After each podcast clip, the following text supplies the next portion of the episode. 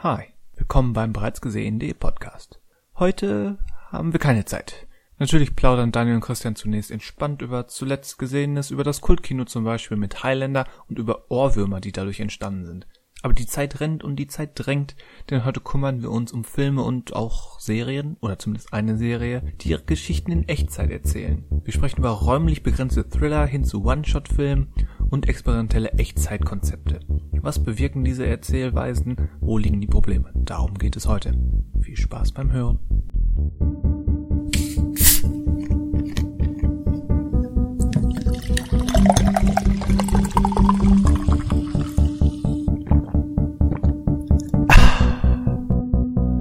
Hallo und willkommen zum bereits gesehenen.de Podcast. Wir sprechen wieder über Filme, Serien und alles dazwischen, auch wenn da glaube ich nicht so viel zwischenpasst. Ich bin Christian Westus. Ich bin Daniel Schinzig. Hallo Daniel. Ich weiß nicht, wie es dir geht, aber ähm, wir haben heute keine Zeit, oder? Nein, nein, nein, heute muss es schnell gehen. Ähm, äh, deswegen äh, sollten wir auch ein bisschen die Zeit im Auge behalten. Ja, weil, weil Zeit ist Geld und, und ähm, wer keine Zeit hat, nein, jetzt, jetzt ist mir das Sprichwort entfallen. Ich Äh, wollte aber- noch, ich wollte noch 27 Zeitsprichwörter Wörter raushauen und schon bei Nummer zwei äh, ist mir der Faden gerissen. Ähm, das war also ein guter Versuch, aber die Zeit hat gezeigt, dass es äh, nicht funktioniert hat. Ja, wenn man keine Zeit hat, sich vorzubereiten, dann kann man auch nicht Zeitsprichworte lernen. Direkt mal so eine Schinzigsche Abschweifung am Anfang. ähm, ich, Weil wir ja äh, Zeit haben. Richtig. Deswegen ist es nur eine schnelle und eine kurze. Äh, ich ähm, hatte mal irgendwann ähm, nach dem Sportunterricht in der Schule, ähm, ähm, habe ich mir, äh, woll- wollte ich mir die Schuhe wieder anziehen, aber da habe ich vorher äh, meine, meine ähm, Armbanduhr reingelegt. Das habe ich irgendwie immer so gemacht. Und Mhm. dann habe ich, bin ich da reingegangen, also da war da die Uhr drin, ist nichts passiert, bin ich wieder, bin ich halt mit dem Fuß wieder rausgeflutscht und äh, da sagte, ein Freund hat das mitbekommen, guckt sich so an, guckt sich das so an, guckt mir in die Augen und meinte, tja Daniel, du gehst halt mit der Zeit. Tete. Hätte. Ähm, genau, aber äh, Zünftiger Karlauer. künftige Karlauer sind gut. Von Zeit zu Zeit müssen die mal sein. Ja, die, die Menschen Ähm, aus Karlau, wie damals ein Mitschüler in der siebten Klasse meinte, ähm, die müssen auch was haben. Weil Karlauer sind Menschen aus der Stadt Karlau. Uh, Wunderbar. Bis heute ist ungeklärt, wie ernst er das meinte. Ich glaube ziemlich ernst. Das, äh, du glaubst, ja. Da gibt's, glaube ich, wenn man sich mal so über, äh, hinsetzt und überlegt, gibt's da, glaube ich, so einige tolle äh, Überlegungen, die es damals so zu Schulzeiten ähm, von, von einem selber und von den guten Mitschülern so gab. Ja, die, die mit die beste neben Karlauern ist immer noch die Vorstellung, dass sich Nord- und Südhalbkugel unserer Erde entgegengesetzt drehen. Ich habe gerade, okay, Wie, wie äh, so, ich wie so eine Eier auftreten. Und stell dir mal vor, du Ja, bist am ich hab Äquator grad vor und Augen. Das wäre ganz fantastisch. Das heißt, wenn du äh, mit dem ähm, Auto irgendwie äh, gerade genau daher fährst, da muss man ja unglaublich aufpassen, dass das Auto dann nicht irgendwie kaputt geht. ja, vor Oder allem in zwei du- Teile teilt. Du weißt, wie schnell Erdrotation ist. Ja, das ist ja, äh, das ist ja brandgefährlich. Wer hat sich denn sowas ausgedacht? Ich glaube auch, dass das so ist. Na, wenn er das sagt, dann glaube ich auch, dass das so ist. Das ist ja. Äh, Auf, auf jeden Fall. Der hat auch Ähm. geglaubt, dass, dass Inseln irgendwann aufhören mit, mit Land und dann schwimmen. ist das nicht so? Äh, bei den allermeisten Inseln ist das, glaube ich, nicht so. Schade. Das, äh, Also, dass irgendwann der Strand halt unter Wasser ist und irgendwann hört Strand auf und dann hast du da schwimmendes Land. das, das da enttäuscht mich jetzt gerade sehr in meinem cartoonigen Denken. Also, Oh, wenn so so eine, so eine Insel eine Riesenschildkröte ist, dann geht das. Ich finde das auch, wir sollten viel mehr auf Riesenschildkröten wohnen. Ja, bitte. Das, das hilft auch den Riesenschildkröten, um die Population wieder anzutreiben. Bin mir sehr sicher. Aber Christian, was hast du denn auf deiner Riesenschildkröte so gesehen in letzter Zeit? Das war eine zünftige Überleitung. Ich wollte gerade noch, noch eigentlich ähm, ich kann nicht. Erst, erst verorten, wo wir sind, dass wir quasi nach unserem sonntäglichen ähm, Kultkino uns hier treffen und eigentlich keine Zeit haben, weil wir in Echtzeit, Zwinker, Zwinker, ähm, unseren Podcast aufnehmen, schneiden und veröffentlichen. Aber so viel Zeit muss sein, um über zuletzt gesehene Filme zu sprechen, oder? Vollkommen richtig. Du solltest also noch die, quasi den Gedanken, den du am Anfang aufgemacht hast, noch zu Ende bringen. Und ich bin dir davor geprescht, weil wir ja keine Zeit haben. Äh, richtig. Deswegen, tut mir leid. Ich, aber, ich habe äh, zehn Sekunden Zeit gehabt, um, um mir eine kleine Überleitung zu überlegen und äh, das ist dabei herausgekommen. Ich würde sie mit gut. sieben, siebeneinhalb, nein, mit sechseinhalb Punkten von zehn möglichen bewerten. ist okay. Ach, ich, ich gebe dir die sieben. Ich gebe dir die volle. Woo! Ich gebe dir die volle sieben. Ähm, dafür möchte ich jetzt aber auch was hören. Was hast du gesehen? Ja, wie gesagt, gestern war Kultkino mit, mit Highlander. Es kann nur einen geben. Es kann nur einen geben. Mhm. Ähm, es kann auch nur einen Ohrwurm geben, außer bei mir. Who Wants to live forever. Es kann nur den einen geben, oder? Nein, es ist, es ist äh, Princess, of, Princess of the Universe hat bei mir mehr Wirkung hinterlassen. Dieser scheppernde Einstieg in den Film. Und dann schwirrt da halt War aus. ja auch schon fast mit das Bde. Mit was? War ja auch schon fast mit das Bde, wa? Ja. Der Und äh, scheppernde Einstieg und so. Und, ja. Und dann schwirrt da aus irgendeinem ähm, Lippstädter Grund noch ähm, Broken Wings von, von Mr. Mister mit herum im stetigen Ohrwurmwechsel. In, in dem Film. In, äh, haben, haben, haben, haben die äh, Betreiber des Kinos etwa diesen Song in den Nein. Film reingepackt, oder? Da, das wär's. Das war auch nicht Lobbymusik, obwohl wir das mal anregen könnten, das als Dauerloop Lobbymusik ähm, zu machen. Mhm.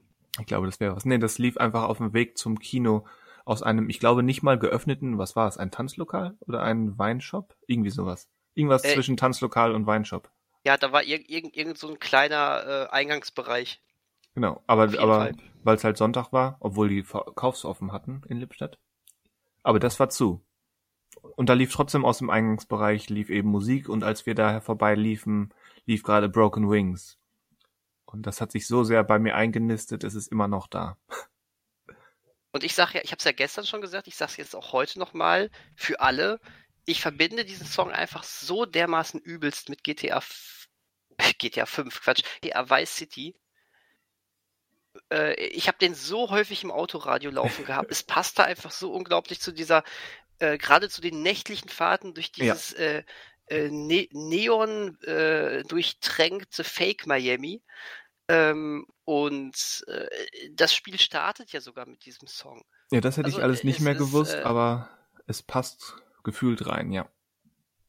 Ja, das ist, äh, ich meine, GTA Vice City hatte ja schon lange, lange, lange, lange, bevor es, äh, bevor es total angesagt war, die 80er Jahre zu melken, hat sie ja das schon 80er Jahre vor den Latz geknallt wie nichts anderes. Ja. Ähm, aber es war geil, stilvoll und dazu zählte halt die Musik und da, GT, äh, da Musik bei GTA immer ein wichtiger Faktor ist. Ähm, machte dieser Überhit von Mr. Mister natürlich wahnsinnig viel Sinn da drin.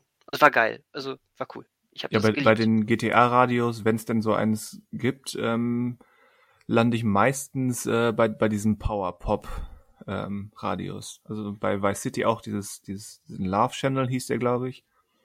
Ähm, bei vier Mhm. weiß ich nicht mehr, wie der hieß. Und bei fünf ist es auch Nonstop Pop mit Cara Delevingne als Moderatorin. Ja, das war großartig. Geben die sich echt immer so viel Mühe. Ähm, Ja. Und also bei mir ist es auch, dieses Powerpop mag ich total, aber manchmal bin ich dann auch äh, in dieser Rock-Richtung. Also es, äh, die haben ja meistens auch noch irgendein Rock-Ding, manchmal sogar zwei, eines etwas härtere Rock. Ja, aber ich weiß nicht mehr, wie viele Heavy Metal, Alternativen also- es bei, bei Vice City gab, aber fünf hat ungefähr 25 Sender. Von daher. ähm, Übertreiben ja auch voll. Ja.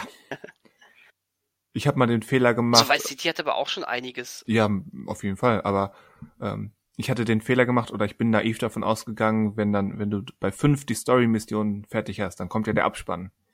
Und ich dachte mir, ja, vielleicht kommt da noch was. Denen traue ich zu, dass die so eine Art Abspannmusik haben. Außerdem geht das Spiel ja dann weiter. Du hast einfach ja nur quasi die Story beendet, kannst aber noch durch die Welt fahren.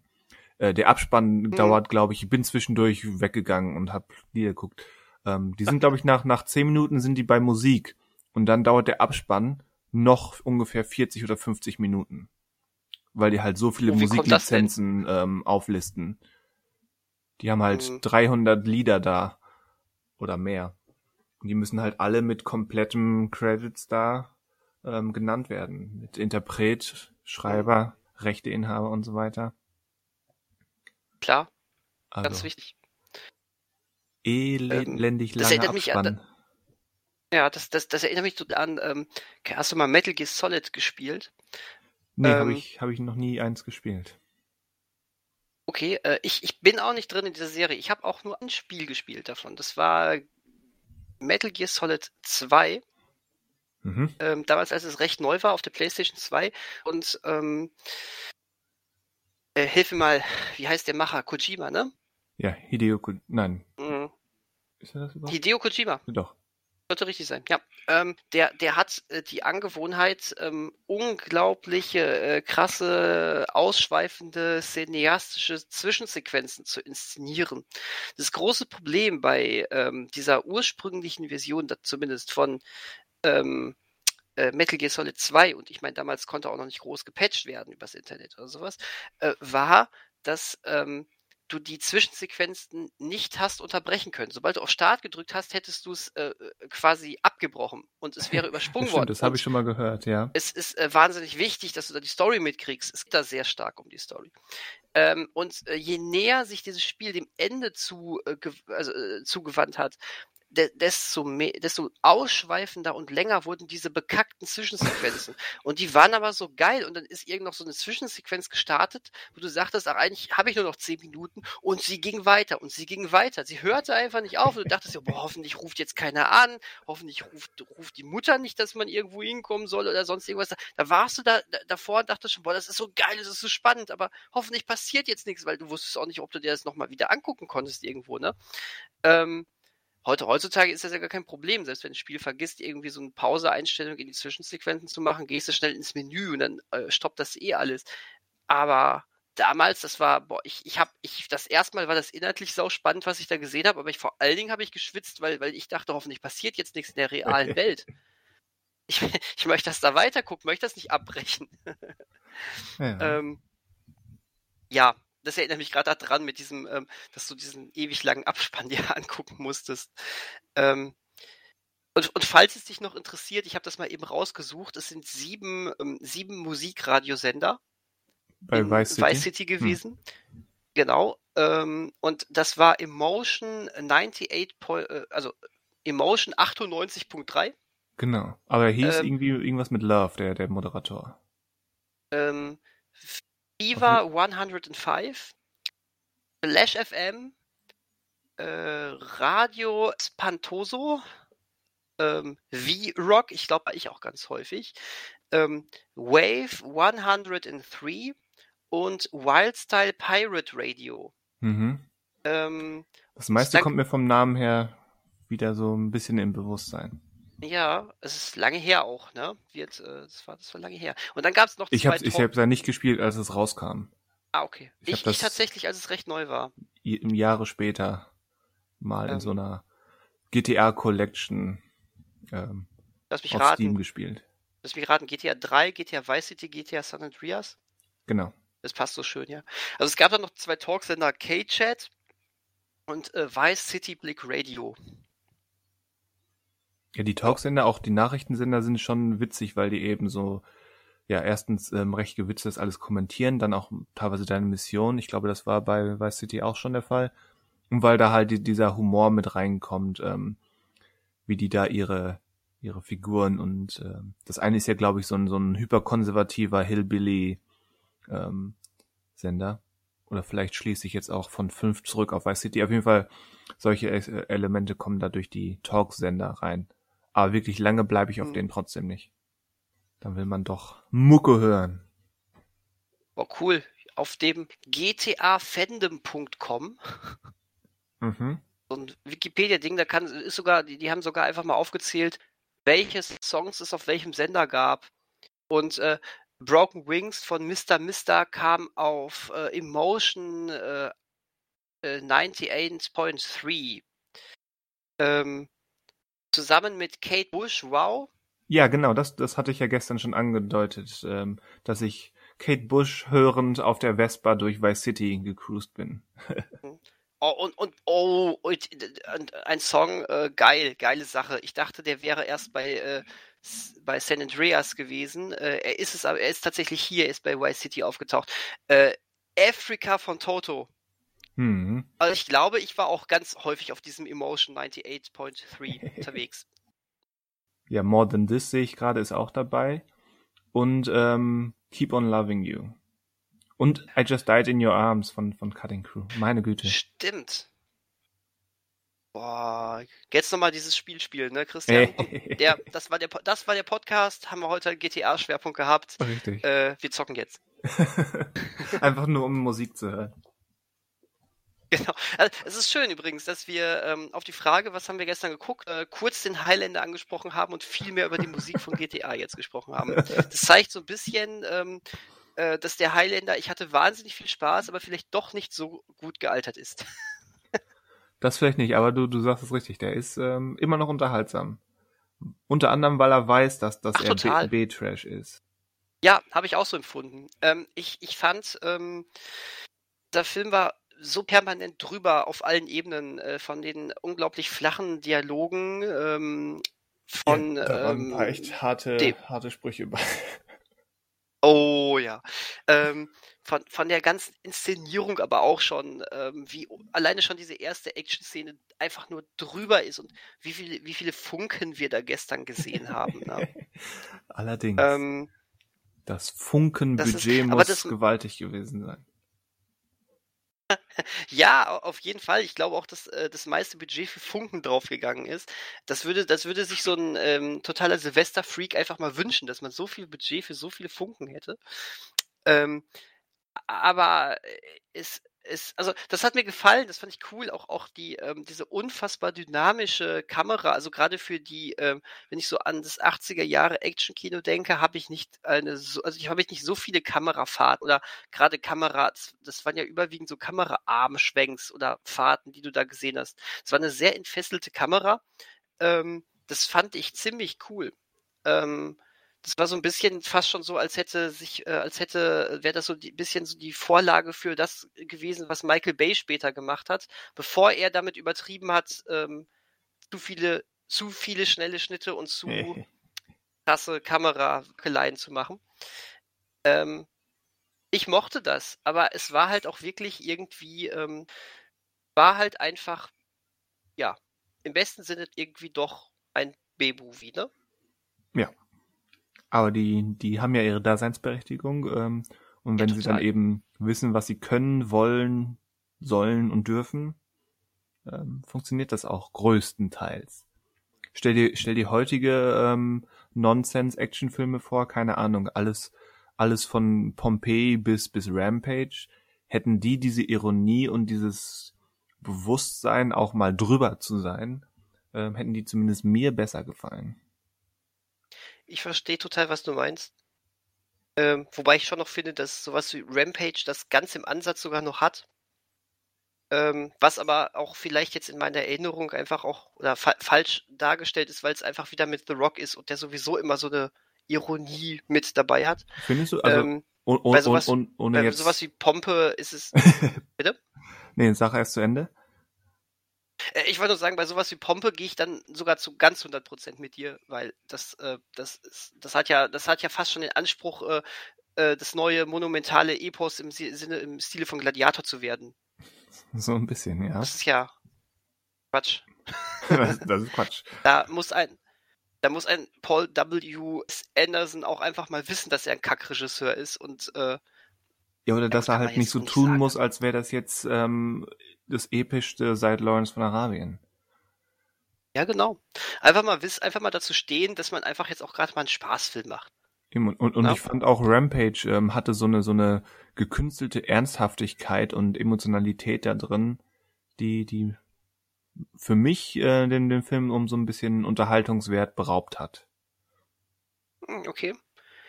Bei dem wäre es mir jetzt noch so gar nicht so aufgefallen. Ähm, irgendwie hat das für mich aber auch dieses, äh, diese äh, Verbindung The Rock, dieser komische Affe, hat für mich auch irgendwie funktioniert. Aber ich bin auch irgendwie bei diesem Film von Anfang an so damit so irgendwie drangegangen, dass ich dachte, ja, ich genieße das, was jetzt kommen wird. Das hat zum Beispiel ähm, beim, beim ersten Jumanji, neuen Jumanji wesentlich besser funktioniert. Beim zweiten nicht. Den habe ich noch nicht gesehen. Okay, Deswegen dann sind wir auf demselben Stand. Deswegen habe ich nur so gefragt, weil äh, ich habe immer gehört, der zweite ist eigentlich, der macht da genau weiter, so an der Stelle. Aber hast du, hast du recht, ja, das stimmt. Der hat das, äh, der hat das gut hinbekommen. Ja. Ja, aber ähm, das, das große Problem ist auch, man guckt sich so einen Film wie Highlander an und äh, denkt sich auch, das ist so durch und durch 80er triefend, ne? Ähm, Ja, da, das kann in keinem Ich- anderen Jahrzehnt gemacht worden sein. Ja, ja, absolut. Das, was ich jetzt sage, das wird man erst äh, in der Zukunft irgendwann rückblickend äh, bestätigen können, ob das richtig ist. Aber meine Vermutung ist, dass man nicht später sagen wird, ja, das ist das ist jetzt ein Film, der ist typisch 2010er Jahre. Oder ja, da- d- d- wird mir jetzt nichts einfallen, was so richtig typisch die, den Zeitraum 2011 bis 2020 so irgendwie darstellt. Was überhaupt ein Film oder, Aber- oder dass, dass man Highlander damit nicht verwechseln kann? Nee, generell. Ich glaube, dass man heutzutage nicht so sagt, ja, das war jetzt irgendwie so das Typische mit der typischen 2010er Mucke, mit der typischen 2010er Inszenierungsweise. Äh, ich habe eher das Gefühl, die 2010er waren, ähm, wir, äh, wie, war, war eher so ein Zurückfinden zu alten Tugenden oder es komplett mit CGI übertreiben. Ähm, ich, ich würde jetzt, aber das, das ist, um, um mal den, den großen soziokulturellen Rundumschlag zu wagen, ähm, ich würde argumentieren, dass die 2000er generell ähm, viel mehr, viel vielschichtiger geworden sind, weil unsere Medien, auch die, die Art, wie wir Medien konsumieren können, ähm, wesentlich vielschichtiger sind, weil wir viel mehr ähm, erleben können als diese ähm, ja, stilistisch einseitig geführten Haupt-Mainstream-Kinofilme der 80er. Also soll, soll heißen, in den 2000ern und in den 2010ern gab es trotz so etwas wie dem Marvel Cinematic Universe äh, wesentlich mehr Alternativen in allen Medien, die eben Stile prägen könnten, wes weswegen eben kein durchgehender 2010er Stil entstehen kann. Wäre so meine Theorie. das ist eine sehr gute Und ähm, ich frage mich trotzdem, ist das, das nicht dann sogar, obwohl das irg- obwohl das auch cool ist, dass es so ist, dass, obwohl ich das, äh, ob ich es nicht irgendwie auch schade finde, dass es nicht diesen typischen, also so irgendwas, wo man später sagt, ja, das, das war jetzt typisch 2010er. Die da mit ihren komischen, ähm, nach außen gestülpten Hosentaschen. Ich denke schon, dass es sowas gibt. Also gerade gerade dann in Filmen, die auch in unserer Zeit spielen, kann man, gerade wenn es um modische Sachen geht, ähm, kann man bestimmt Sachen entdecken oder auch um Musik. Ich, ich sehe aktuell ähm, in der Serienlandschaft eine Menge gefühlte Reaktionen auf die letzten vier Jahre US-Politik. Mit Mhm. allem von, von Watchmen über Lovecraft Country bis hin zu, was war das andere neulich? Ähm, ist mir natürlich gerade entfallen. Aber ähm, wie gesagt, da, da gibt es schon mehrere Ansätze, aber halt alles nicht so geschlossen, nicht so konform, eingleisig, gefühlt eingleisig, wie das noch vor 30 Jahren der Fall war. Oder 40. 1980 ist 40 Jahre her. Meine Güte. Jetzt bin ich wieder deprimiert. es tut mir Ähm, leid. ähm, das, das, also, heißt, du würdest äh, jetzt auch sehen, dass es vor allen Dingen so dieses, diese politische Ausrichtung äh, ein, ein, ähm, ein gewisses ähm, Wiedererkennungswert Ja. äh, innehat, oder? Ein, einen. Man kann ja auch in Gut. den sieb- 70ern Ja, ja, okay. erkennt man ja auch eine Bewegung ähm, rund rund um äh, die die Nixon-Vorfälle. Kann man da auch Mhm. festmachen. Man kann die frühen 2000er kann man erkennen, wie wie der 11. September zumindest das amerikanische Kino beeinflusst hat. Ähm, sowas lässt sich ja immer so ein bisschen geradliniger kämmen, als es ursprünglich gemacht oder gedacht war. Aber halt nie so, Absolut. dass man eine Ist ganze Generation Nichts, jetzt, über, über diesen sprichwörtlichen Kamm schert oder scheren kann. hm. Ist aber natürlich nichts, was dich jetzt direkt schon audi audiovisuell anspringt, ne? Wie so eine Highlander-Inszenierung. Nee, das noch nicht. Aber guck dir an, Highlander ist von, äh, 86. Aber guck dir an, wie wir heute von von, 86, genau. von, von ähm, Matrix sprechen, obwohl der eben so futuristisch ist. Ähm, gibt's da, habe ich schon mehrere kluge Artikel gelesen oder gehört oder gesehen, die eben darin schon ein, ein Ende der, der modischen 90er gesehen haben. Weil selbst wenn man, mhm. wenn Matrix heute neu entstehen würde, wäre wär die Visualisierung der, der Clubkultur, die da am Anfang ähm, dargestellt wird und eben diese Selbstinszenierung, wenn, wenn Morpheus und das Team eben zurück in die Matrix gehen, mit, mit Sonnenbrille und Ledermantel, das würde heute anders aussehen. Das, auch da hat man quasi noch, noch Ausläufer von 90er Kultur drin gesehen, obwohl es eben eine ganz fiktive, fi futuristische Welt, Fantasy-Welt ist. So was heißen, wo, sich, ähm, wo ein Wille ja ist, zu interpretieren und, und Ähnlichkeiten zu suchen und zu finden, äh, da ist auch ein Weg. Generell muss ich da einmal kurz sagen, sowas nennt sich, was du ja gerade angerissen hast, Matrix, das ist ja sowieso das Nullzeitprinzip. Die Nullzeit ist quasi immer bei äh, Science-Fiction-Stoffen ähm, die Zeit der Entstehung des jeweiligen Romans, mhm. Films, whatever. Ähm, das heißt, äh, selbst äh, wenn es in der krassesten Zukunft spielt, du hast immer ähm, Verweise darauf, ähm, sowohl inhaltlich, politisch als auch äh, natürlich rein von der Ausstattung her, ja. äh, aus welchem wir, wir Jahr das Ganze kommt. Wir hatten es, glaube ich, bei unserem Matrix-Podcast, der ja ähm, schon eine Weile her ist, dass wir ihn aufgenommen haben, aber ich glaube, da haben wir auch schon mal sowas angerissen, auch ähm, wie sich hm. eben die, die Technik darstellt, dass eben so Science-Fiction-Filme so bis Mitte, Ende der 90er noch sehr viel Kabelsalat hatten, weil eben selbst moderne Computertechnik immer über Kabel lief und über irgendwas Haptisches. Und so. Ja. Im 21. Jahrhundert wurde es viel mehr mit eben kabelloser Datenübertragung. Einfach weil es plötzlich hm. in der Realität war und vorstellbar wurde. Ja, genau, richtig. Genau das. Ich habe jetzt gestern noch, noch Videos über, über Johnny Mnemonic und ähm, Minority Report gesehen. Da ging es mehr um die Adaption, aber ähm, eben auch mit Hinweisen darauf, wie, wie das, wie das noch, wie die Technikvorstellung, wie der, wie der futuristische Gedanke noch ähm, eben sehr, ja, verwurzelt ist in der Entstehungszeit des Films. Ja, cool. Ja, haben wir doch ein bisschen ge was eine, ge gequatscht. Eine... Podcast abgedreht. Ja. Ja, perfekt. Super. Äh, ein, ein letz, ganz letzter Gedankengang dazu. Ich glaube, äh, was, was den Highlander gerade auch so audiovisuell ähm, geprägt hat, ist ähm, das Aufkommen äh, des äh, Musikvideos im selben Jahrzehnt. Ne? Hm, bestimmt. Ich habe das gestern nach dem Kinobesuch dann auch nochmal angeschaut. Ähm, ich bin mir nicht sicher, ob ich das damals schon so bewusst aufgenommen habe. Also du meinst doch das, wo, wo Christopher Lambert, Lambert, Lambert, Christophe Lambert ähm, dann mit mit Queen auf der Bühne steht und die sich mit Schwert und und Mikrofonstab so ein bisschen in Pose stellen. Meinst du das oder Nö, ist es gar nicht mal. Ich meine tatsächlich, dass äh, ich, ich meine tatsächlich, dass generell in diesem Jahrzehnt äh, Musikvideos überhaupt erst entstanden sind und dadurch ja auch eine ganz andere Art des äh, äh, Schnitts und äh, audiovisuellen Darstellung überhaupt erst äh, ähm, ja, mög ja, möglich wurden, ist falsch, aber erst so, so greifbar wurden. Und ich glaube, das hat man bei dem Film so dermaßen krass gesehen. Ach so meinst du das? Ja. Auch, aber auch das würde ich. So meine ich das, genau. Würde ich mitgehen, ja. Also gerade äh, in, in der Szene relativ zu Beginn, wo äh, Lambert da in der, ich sag jetzt einfach Lambert. ähm, sag doch McLeod. In der McLeod. Ja, mir fiel der Name nicht mehr ein von ihm.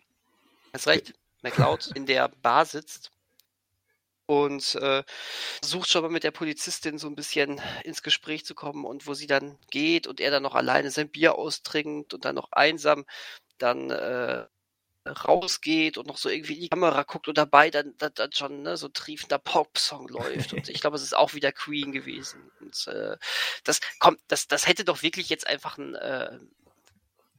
Ja, es hätte Intro oder Outro für, für eine Powerballade sein, für Broken Wings. Ja. Wenn du das um, minimal Wings. umschneidest und, und dann halt Broken Wings da reinschneidest, ähm, quasi, McLeod hat gerade eine, eine quasi Abfuhr in der Bar erhalten und dann schlendert er über die nächtlichen Straßen und singt Broken Wings. Take Ja, total. these broken wings and learn to fly again. Hammer. Ich wusste nicht, dass das alles so anspruchsfall ist. Ja, aber ich glaube, dieser Ohrwurm wird wird mich erstmal noch eine Weile begleiten. Wir Ja, sprechen uns an Halloween wieder. Noch ein guter Halloween-Ohrwurm. das ist, ja, das ist sehr guter. Take these, ja, wenn ich, wenn ich als Dracula verkleidet bin. Take these broken wings. Äh, großartig. Es es ist, äh, man sagt nicht umsonst, das ist eine Monsterballade, ne? Ja. Genau, nichts anderes haben sie damit gemeint. Genau das. Ja, sonst noch irgendwas gesehen, außer unser Kultkino. Ja, ich woll- wollte gerade sagen, eigentlich haben wir mehrfach betont keine Zeit, aber Highlander ist gar nicht der letzte Film, den ich gesehen habe. Oh, oh. Oh, Sondern, ja, ich, ich war so frei und habe mir gestern Abend dann tatsächlich zwischen Musikvideos und, und GTA-Musik ähm, noch einen Film angeschaut. Und zwar un unter anderem auf Empfehlung von Kollege Christian Mester ähm, habe ich mir die Netflix-Doku ähm, Mein Lehrer der Krake angeguckt. Hast du davon gehört? ist ja ziemlich gehypt in letzter Zeit worden, glaube ich. Eben. Und das hat mir Kollege Mester eben auch anvertraut und äh, dann habe ich auch ein interessantes Video, äh, YouTube-Video dazu entdeckt, ähm, wo ich gesagt habe, wenn ich das angucken will, muss ich den Film gesehen haben. Also habe ich es mal gemacht. Und, äh, Und hast du es bereut? Nein, bereut habe ich es definitiv nicht. Der ist eigentlich sehr schön. Der hat Top-Aufnahmen und hat, ich meine, es geht um einen äh, Mann, der ist Natur- oder, oder ähm, Doku-Filmer und braucht eine Auszeit und offenbar kann er sich die recht leicht nehmen und verbringt dann, ist, er lebt in Südafrika und er verbringt dann quasi äh, ein ganzes Jahr damit, jeden Tag in, in so eine Ecke ähm, vom Meer zu schwimmen, wo so eine Art ja, Unterwasserwald ist, ähm, mit, mit reichhaltiger Natur, Pflanzen und Tierwelt und geht dann da auf Tauchkurs und ähm, entdeckt eine, einen Oktopus. Und eben über Mhm. Tage, Wochen und Monate hinweg geht er immer näher und, und versucht halt so eine Art Vertrauensbasis zu dem Oktopus aufzubauen, sodass dieser irgendwann eben auch auf den, diesen überdimensionierten Zweibeiner zugeht. Und dann sehen wir quasi einen Lebenszyklus in dieser Welt. Aber es ist mehr die Sicht eben dieses Mannes, der dann mehr und mehr seine eigene Weltsicht, seine eigene Persönlichkeit auf diese Interaktion mit dem Oktopus überträgt. Aber jetzt fange ich schon Okay. an vorwegzunehmen. Also das, ist wie gesagt, das ist eigentlich sehr, sehr schön, sehr krasse Aufnahmen teilweise und auch ähm, eigentlich eine recht, ja, so komisch das klingt, eine, eine fast schon rührende Geschichte. Aber da kommen schon recht früh so ein paar Lücken oder so, so ein paar Ecken, an denen ich mich gestoßen habe, die, die man aber zum Anfang noch, noch recht schnell ignorieren kann. So wie das schon angedeutete, ähm, die, die Frage, wie man denn mal eben so ein Jahr Aus, Auszeit nehmen kann, um täglich zu tauchen. Und dann deutet er noch Mhm. eben Familienprobleme an mit seinem, mit seinem Sohn, zu dem er gerade keinen Kontakt hat, also springt er täglich alleine ins Meer. Hm. Wie gesagt, Mhm. aber das sind so, so Kleinigkeiten, die müssen einem am Anfang nicht stören. Dafür ist der Rest einfach zu, ja, mitreißend. Aber er macht am Ende so, Mhm. so eine Schlussfolgerung, wenn er das, das, was dann auch mit ihm und mit, mit der Krake, ähm, mit dem Kraken, nein, ah, Grammatik. Es ist immer der Krake. Da, neben, neben, neben das Krakenviech. Das Krakenviech. Der Oktopus. Ähm, genau. was da mit ihm und dem, dem Oktopus passiert, zieht er halt so eine Schlussfolgerung, die ich dann als Schlussfolgerung gleichzeitig zu platt und zu anmaßend fand. Das könnte ich jetzt aber nicht Mhm. erklären, ohne alles zu spoilen. Was ich aber nicht möchte. Okay, ich verstehe. Okay. Wie gesagt, es, Also ich glaube, so ein Jahr Auszeit geht hervorragend, wenn man von Netflix den Auftrag dafür bekommt, oder? das wäre jetzt eine sehr naheliegende, zynische, aber wahrscheinlich nicht so weit hergeholte ähm, Lösung. Vor allem, wie gesagt, wenn man das dann hat, wenn das dann am Ende, es ist nicht, es fällt nicht total auseinander. Wie gesagt, ich fand den Film eigentlich trotzdem ganz nett. Aber am Ende, wenn, wenn man halt mit dieser Schlussfolgerung, so wie ich jetzt, nicht so ganz einverstanden ist, dann geht man eben noch oder ging ich noch mal zurück und habe diese ganzen Lücken und Ecken, die mir aufgefangen sind, habe da noch mal nachgebohrt. Und dann fällt auch auf, ja. er spricht die ganze Zeit davon von dieser Einsamkeit, nur er und der Oktopus, aber gleichzeitig hast du halt da Top-Aufnahmen, die eindeutig ein zweiter Kameramann-Taucher gemacht hat. Ja, okay, okay. Also kann es nicht das heißt, so weit hergeholt. irgendwie dann doch wieder Fik Fiktion. Ich habe mich die ganze Zeit gefragt, ähm, ist das nachgestellt worden, weil er kommentiert das dann durchgehend, wie er sich da halt genähert hat, wie er zum Beispiel beobachtet hat, ähm, wie sich, wie sich der Krake vor, vor Haien versteckt hat und so weiter. Ich dachte mir, haben Sie das nachgestellt? Passiert das ständig? Wie haben Sie die, die Aufnahmen bekommen? Weil als das passiert ist, war er doch alleine mit, der mit dem Kraken. Und ja, mhm. die wahrscheinlichere Lösung ist, dass da halt ständig oder meistens ähm, noch ein zweiter mit Kamera dabei war. Er hat zwar mindestens zwei Kameras auch an sich selbst, aber wenn man halt ihm, ihn ähm, ohne, ohne Selfie-Arm ähm, die ganze Zeit erkennen kann, wie er da rumschwimmt, äh, da muss ja schon noch irgendjemand anderes im, im Wasser sein. Mhm. Okay, das, das ist ja, das ist ja schon so eine kleine Delle, ne? In dem ganzen. Genau, so eine kleine. Wie gesagt, aber ich würde fast, fast vermuten, dass das so eine Delle ist, die bleibt dem Zuschauer selbst überlassen, wie sehr man das wirklich ausdellen möchte. Wie sehr man mhm. sich daran, daran stört, ähm, was da dann der, der Schlussstrich ist, den, den der Typ da zieht. Ähm, meine Vermutung ist tatsächlich, dass die meisten Leute dann inhaltlich so sehr da drin sein werden, dass es egal ist. Eben, also das, das ist in der Konstruktion ist es super, super clever gemacht, eigentlich. Mhm. Und deswegen kann ich auch jeden verstehen, der da, der da so am Ende ja fast, fast schon gerührt ist und, und seinen eigenen neuen Freund, den, den Kraken, ähm, ja, hinterher trauert, weil, weil jetzt der Film vorbei ist. Mhm. Ja, aber schön. Schöner Film, schöner Filmtipp. Ist immer was anderes. Ja. Ja, bisschen ich, ich meine, Netflix ist ja voll mit Dokus. Ja, das Originalen ist... und importierten. Ja, stimmt. stimmt. Ich meine, Netflix ist voll mit allem. Das ist schon eine äh, Menge. Au außer, außer, außer ganz alte Filme. Da gibt's nur so zwei oder drei. Filme vor 1980, sagen wir mal. Ja, okay, gut. Richtig. Ist immer noch an einer Hand abzuzählen, gefühlt. Ja, cool. Schön. Dann hattest du also gestern einen schönen, schönen nassen Abend. hm, lassen wir das jetzt so stehen, diese Aussage. Ich hatte einen schönen das nassen lassen wir Abend. Jetzt so stehen. ja, lassen wir so stehen. Aber ich schließe daraus, du hast, äh, du hast es gestern bei Highlander belassen oder hast du auch noch was gesehen? Ähm, du willst stolz auf mich sein. Uh. Ähm, ich bin auch stolz auf mich. Ich bin stolz ähm, auf dich, weil du bist denn, früh ins Bett äh, ich, gegangen äh, und warst heute früh auf, hast Sport gemacht. Ja, genau das. So, das war ein toller Podcast. Vielen Dank, Christian. Bis zum Nein, ich äh, habe endlich gestern mal die Zeit gehabt mit ähm, äh, der Nachfolgeserie zu dem sensationell tollen äh, Spuke in Hill House anzufangen. Ah. Ähm, ich habe mit Blame Manor angefangen. Ähm, uh. Zwei Folgen habe ich geschaut. Also uh. bin noch wirklich erst am uh. Anfang. Ähm, und äh, war, wie schon von der Vorgängerserie bisher, sehr begeistert. Äh, mhm. Was heißt, ich war begeistert, war beim Gucken begeistert, ich bin auch noch begeistert.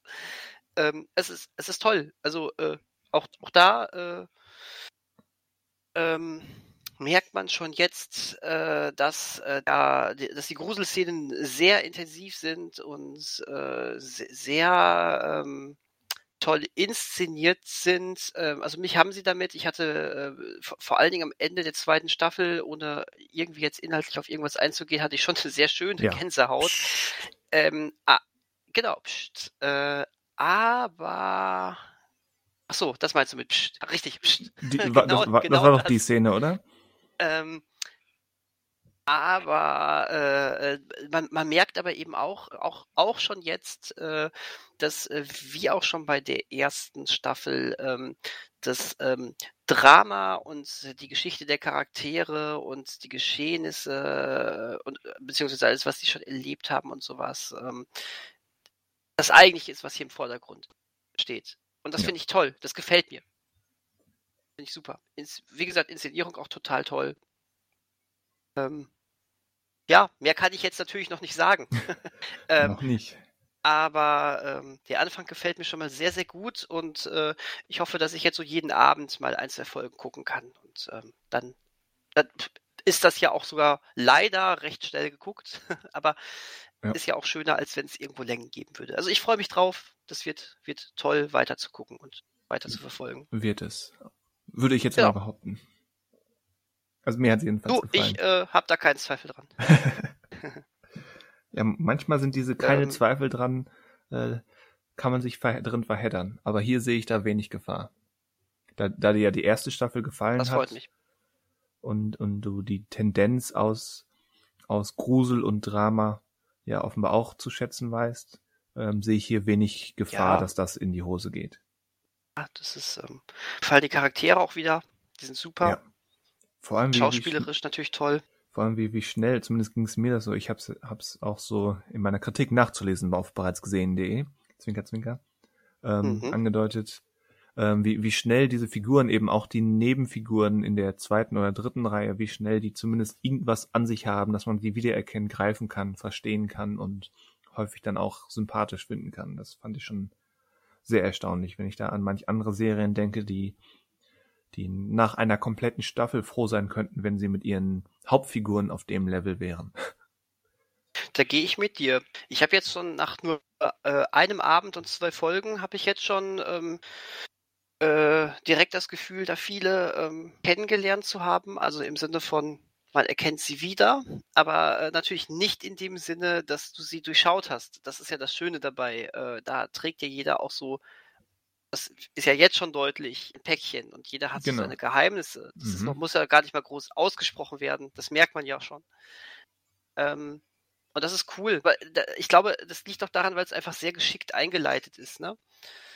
Ja. Ähm, ich konnte mich auch direkt mit dem Haupt, mit der Hauptprotagonistin äh, identifizieren. Das ist, auch wenn du da natürlich auch nicht genau, noch nicht genau weißt zu diesem Zeitpunkt, was steckt dahinter, aber das, was sie erzählt, ist ja auch schon mal ähm, über ihre Vergangenheit, ist ja auch schon mal ähm, reicht, dass du verstehst, dass du diesen Wunsch nachempfinden kannst, dass sie da jetzt einfach von Amerika weg ist und sich einfach mal in England da was ganz Neuem widmen möchte. Mhm. Genau, du hast Ja, das ist ausreichend. cool. Ich äh, werde nächstes Mal berichten, wie ich es generell fand. Ja, bitte. Ich bin neugierig. Ich auch. Aber jetzt bin ich neugierig, worüber wir eigentlich sprechen, nachdem wir jetzt schon wieder über viele andere Sachen gesprochen haben, wie so häufig. Wie so häufig. Dabei hatten wir doch gar keine Zeit. Ähm, Dabei haben wir doch gar keine Zeit. man Ähm, werde, kann man ach ja, irgendwo sehen, wie lange wir schon gesprochen haben? ähm, wir könnten sehen, wann wir die Aufnahme gestartet haben.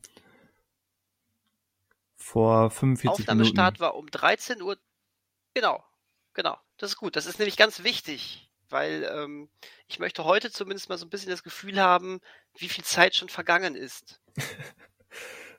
Möchtest du, warum möchtest du erklären, ähm, woher dieser Zeitfimmel plötzlich kommt? Warum du die Ähm, Wege der Zeit nachvollziehen möchtest, als wäre es dün, dün, dün, Echtzeit? weil wir heute ja, Echtzeit sprechen. Ähm, genau, Fi und Was heißt das? Filme, deren wollte ich doch gerade sagen, Christian. So viel Zeit muss sein, um mich mal aussprechen zu lassen. Ja, ich hatte das Gefühl, da war eine Also kleine echt- Luftholpause, da wollte ich einfach dramatisch zwischenfragen, aber das hat dann irgendwie, die Pause war dann doch nicht so lang wie gedacht. Es tut mir leid. Bitte fahr Das finde fort. ich, das finde ich unfassbar unhöflich. Für gewöhnlich macht das ich und nicht du. So, also. ähm, Echtzeit. Echtzeitfilme oder Realtime-Filme oder wie auch immer man sie nennen möchte. Das sind Filme, deren ähm, inhaltliche Zeit tatsächlich der äh, eigentlichen Spielzeit entsprechen.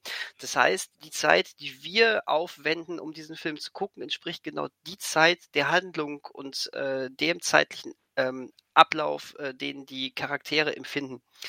Ähm, Mhm. Ja.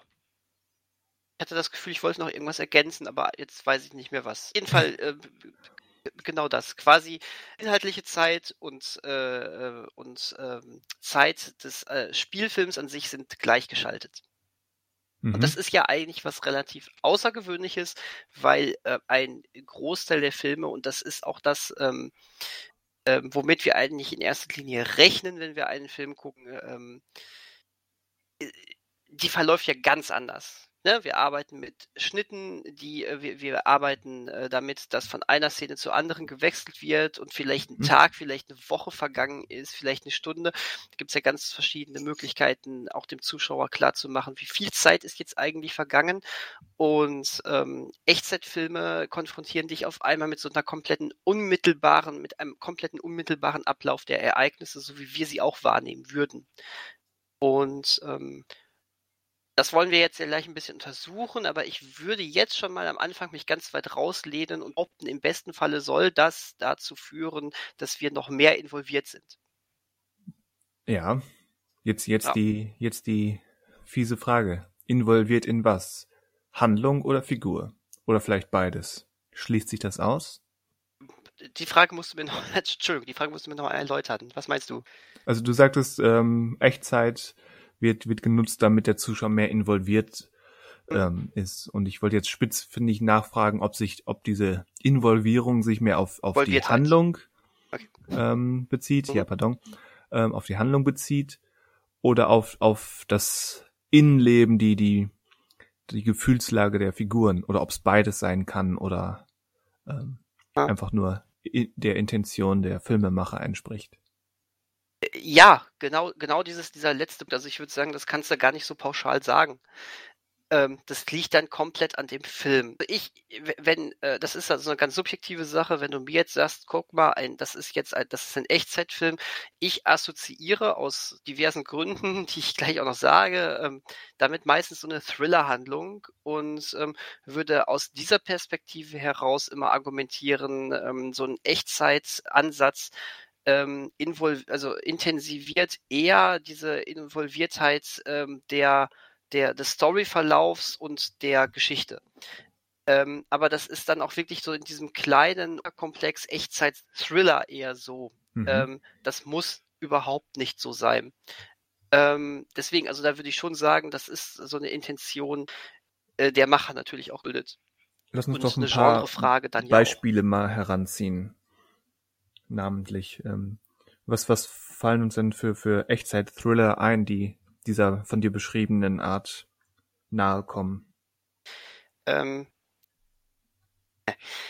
ich fange erstmal, ich fange erstmal anders an. So, es, es, gibt eine Sache, die muss ich gleich unbedingt nennen und dann wird auch klar, warum ich ausgerechnet so in dieses Genre reinfalle, wenn es um Echtzeit geht.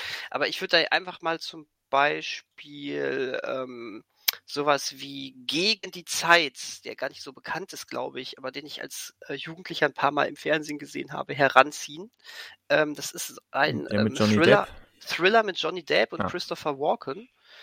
Ähm, wo er und ich glaube seine Tochter entführt werden und er wird dann gezwungen von den Entführern ähm, einen äh, eine Gouverneurin glaube ich zu äh, erschießen und da entspinnt sich so eine Thrillerhandlung raus. Ich glaube der Film dauert knackige 85 Minuten und ähm, länger dauert eben dann auch diese inhaltliche Zeit oder inhaltliche Handlung ja auch gar nicht. Das heißt, das ist sehr auf den Punkt inszeniert.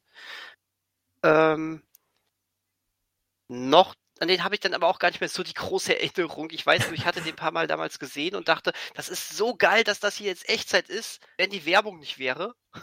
auf Pro7, ja. die das gesamte Konzept einfach mal kaputt macht. Werbung Danke ruiniert natürlich wirklich das Konzept. Äh, ne, das, das war's halt. Also, es äh, war total schade. Ähm, ein Film, den ich zum Glück nicht im Free TV gesehen habe, sondern äh, immerhin mit, äh, dann auf 4D, äh, der vielleicht das Ganze sogar noch deutlicher macht, ist Nicht auflegen äh, mit mhm. Colin Farrell von Joel Shoemaker. Ja.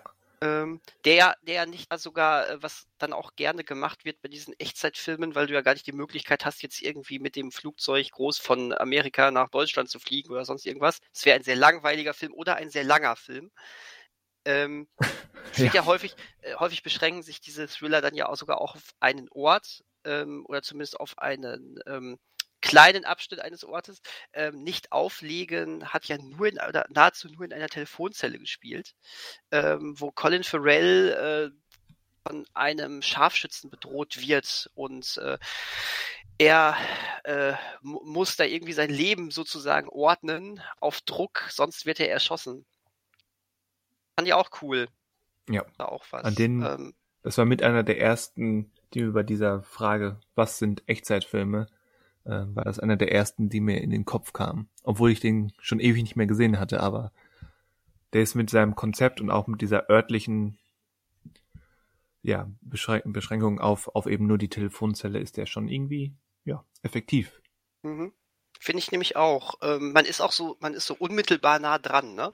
Ja. Und ähm, gerade wenn ich jetzt über diesen Film nachdenke, ich habe ihn auch lange nicht mehr gesehen, Ja. äh, aber es, es, wenn ich jetzt so drüber rede, kommen so da hoch und auch so, so langsam Da, abfolgen. da sich ja dir so hoch. Da, kommt- da kommt es mir hoch, Christian, wenn ich über diesen Film rede. Nein, da gibt's andere Joel Shoemaker-Filme, wo es mir eher hochkommen würde. Äh. ähm, aber ähm, wenn ich so über diesen Film jetzt nachdenke, ähm, er wird ja schon sehr, äh, da, also es geht ja schon sehr damit da, darum, dass er, er ist glaube ich so ein Business-Typ, der komplett äh, in, in, in diesem ähm, höher, schneller, weiter Ding gefangen ist von wegen äh, nur noch Arbeit und hier das Handy am Ohr, da das Handy am Ohr, den nächsten schon auf Leitung 2 sozusagen, ne? Mhm. Ähm, und ähm, äh, äh, für, für, es, ist ja, es ist ja so dieses typische Konzept, dass er dann durch diese Extremsituation dazu gezwungen wird, sein Leben in Ordnung zu bringen, auch mal zu entschleunigen, quasi dieses die Telefonzelle und die damit verbundene Extremgefahr irgendwie so ein bisschen als Bremspedal ne? ähm, und psychologische Aufarbeitung ähm, im Crashkurs. Und äh, da, da erfährst du dann ja sehr viel darüber, wie sei, seine familiären Verhältnisse ist, was er, er muss sich da Sachen stellen und sowas. Ich weiß das nicht mehr en Detail. Ja, da, da bist du dann natürlich halt auch schon sehr in dem Charakter drin, ne? Und Man könnte fast sagen, sein ganzes Leben hat er so gelebt, als wäre er nur in einer Telefonzelle, nur damit beschäftigt, andere, Oh, mit anderen ja, Leuten oh, zu gut. telefonieren. Und er muss Ja, quasi gut. raus aus der Telefonzelle und am Leben teilnehmen. Mhm.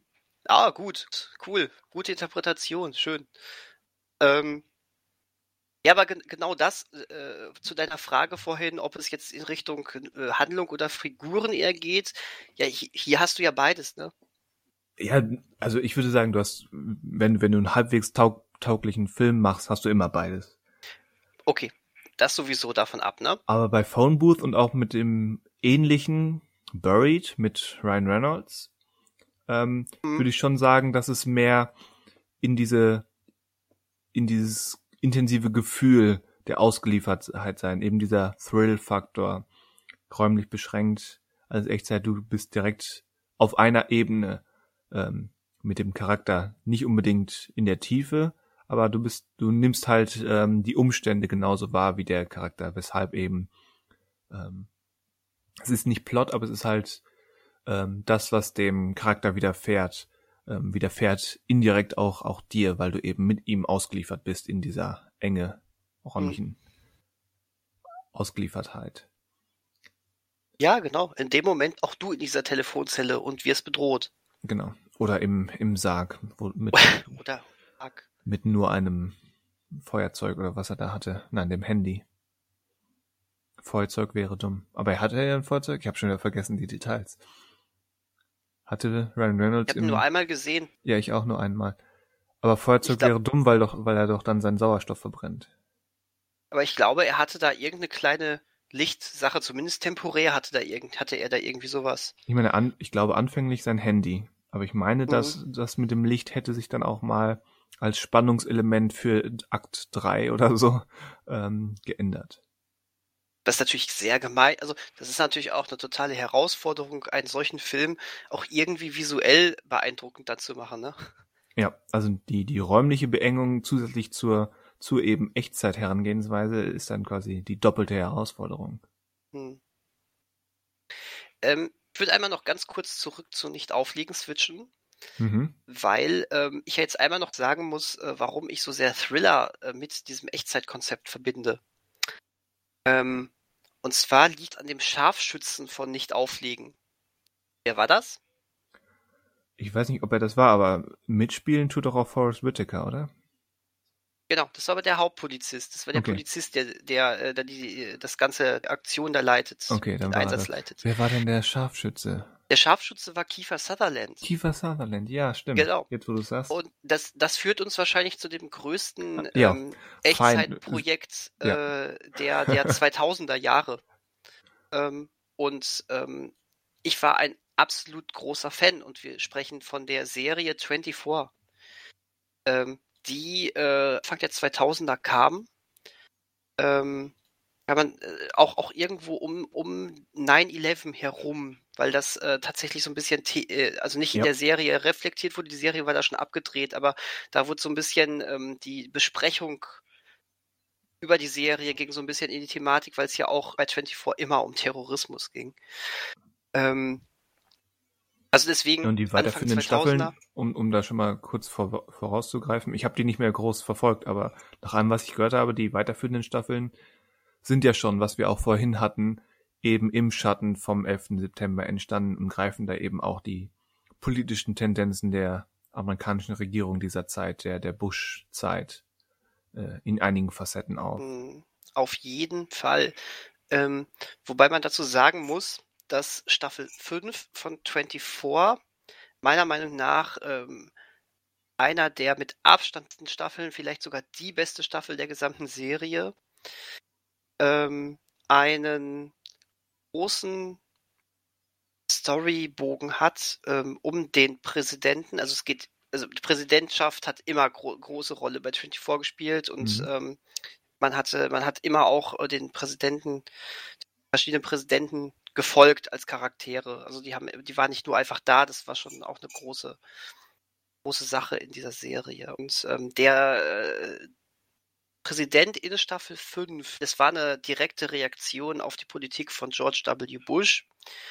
Ähm, aber natürlich viel übertriebener ähm, und äh, man hat so ein bisschen weiter gedacht, äh, wo, wozu hätte das, was äh, Bush da teilweise angeleiert hat, noch führen können. Also du hattest da theoretisch irgendwann den Präsidenten als richtige äh, Antagonistenfigur Mhm. aus heutiger Sicht herausgedacht, würde ich fast schon sagen, dieser äh, spitzte George W. Bush, der wirklich kriminelle Machenschaften verfolgt hatte, dann teilweise, nein, nicht nur teilweise, sogar in extremster Form, ähm, ist immer noch harmloser als der aktuelle amer- amerikanische Präsident. Da, da, da. Und ähm, das ist krass natürlich.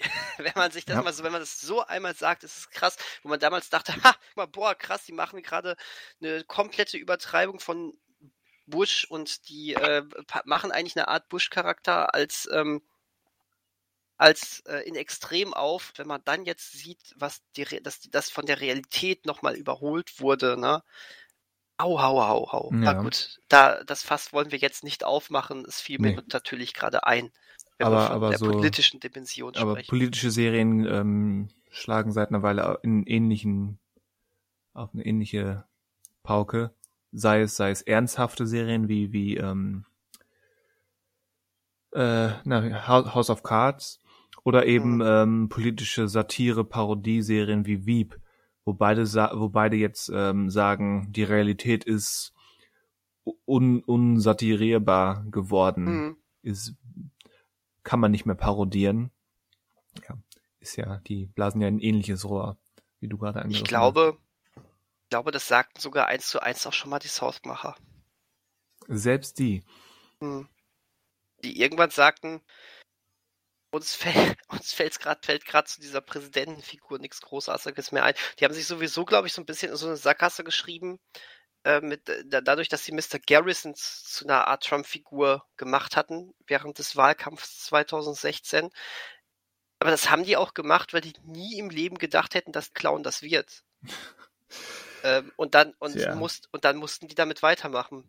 Das war, glaube ich, auch nicht so geplant von denen. Das, ich habe das mal irgendwann aufgeschnappt, dass die, äh, äh, dass die wirklich äh, die Folge eigentlich schon fertig hatten mit dem Wahlsieg von Clinton und das dann last minute noch umändern mussten. Damit hat keiner, keiner gerechnet von den Machern.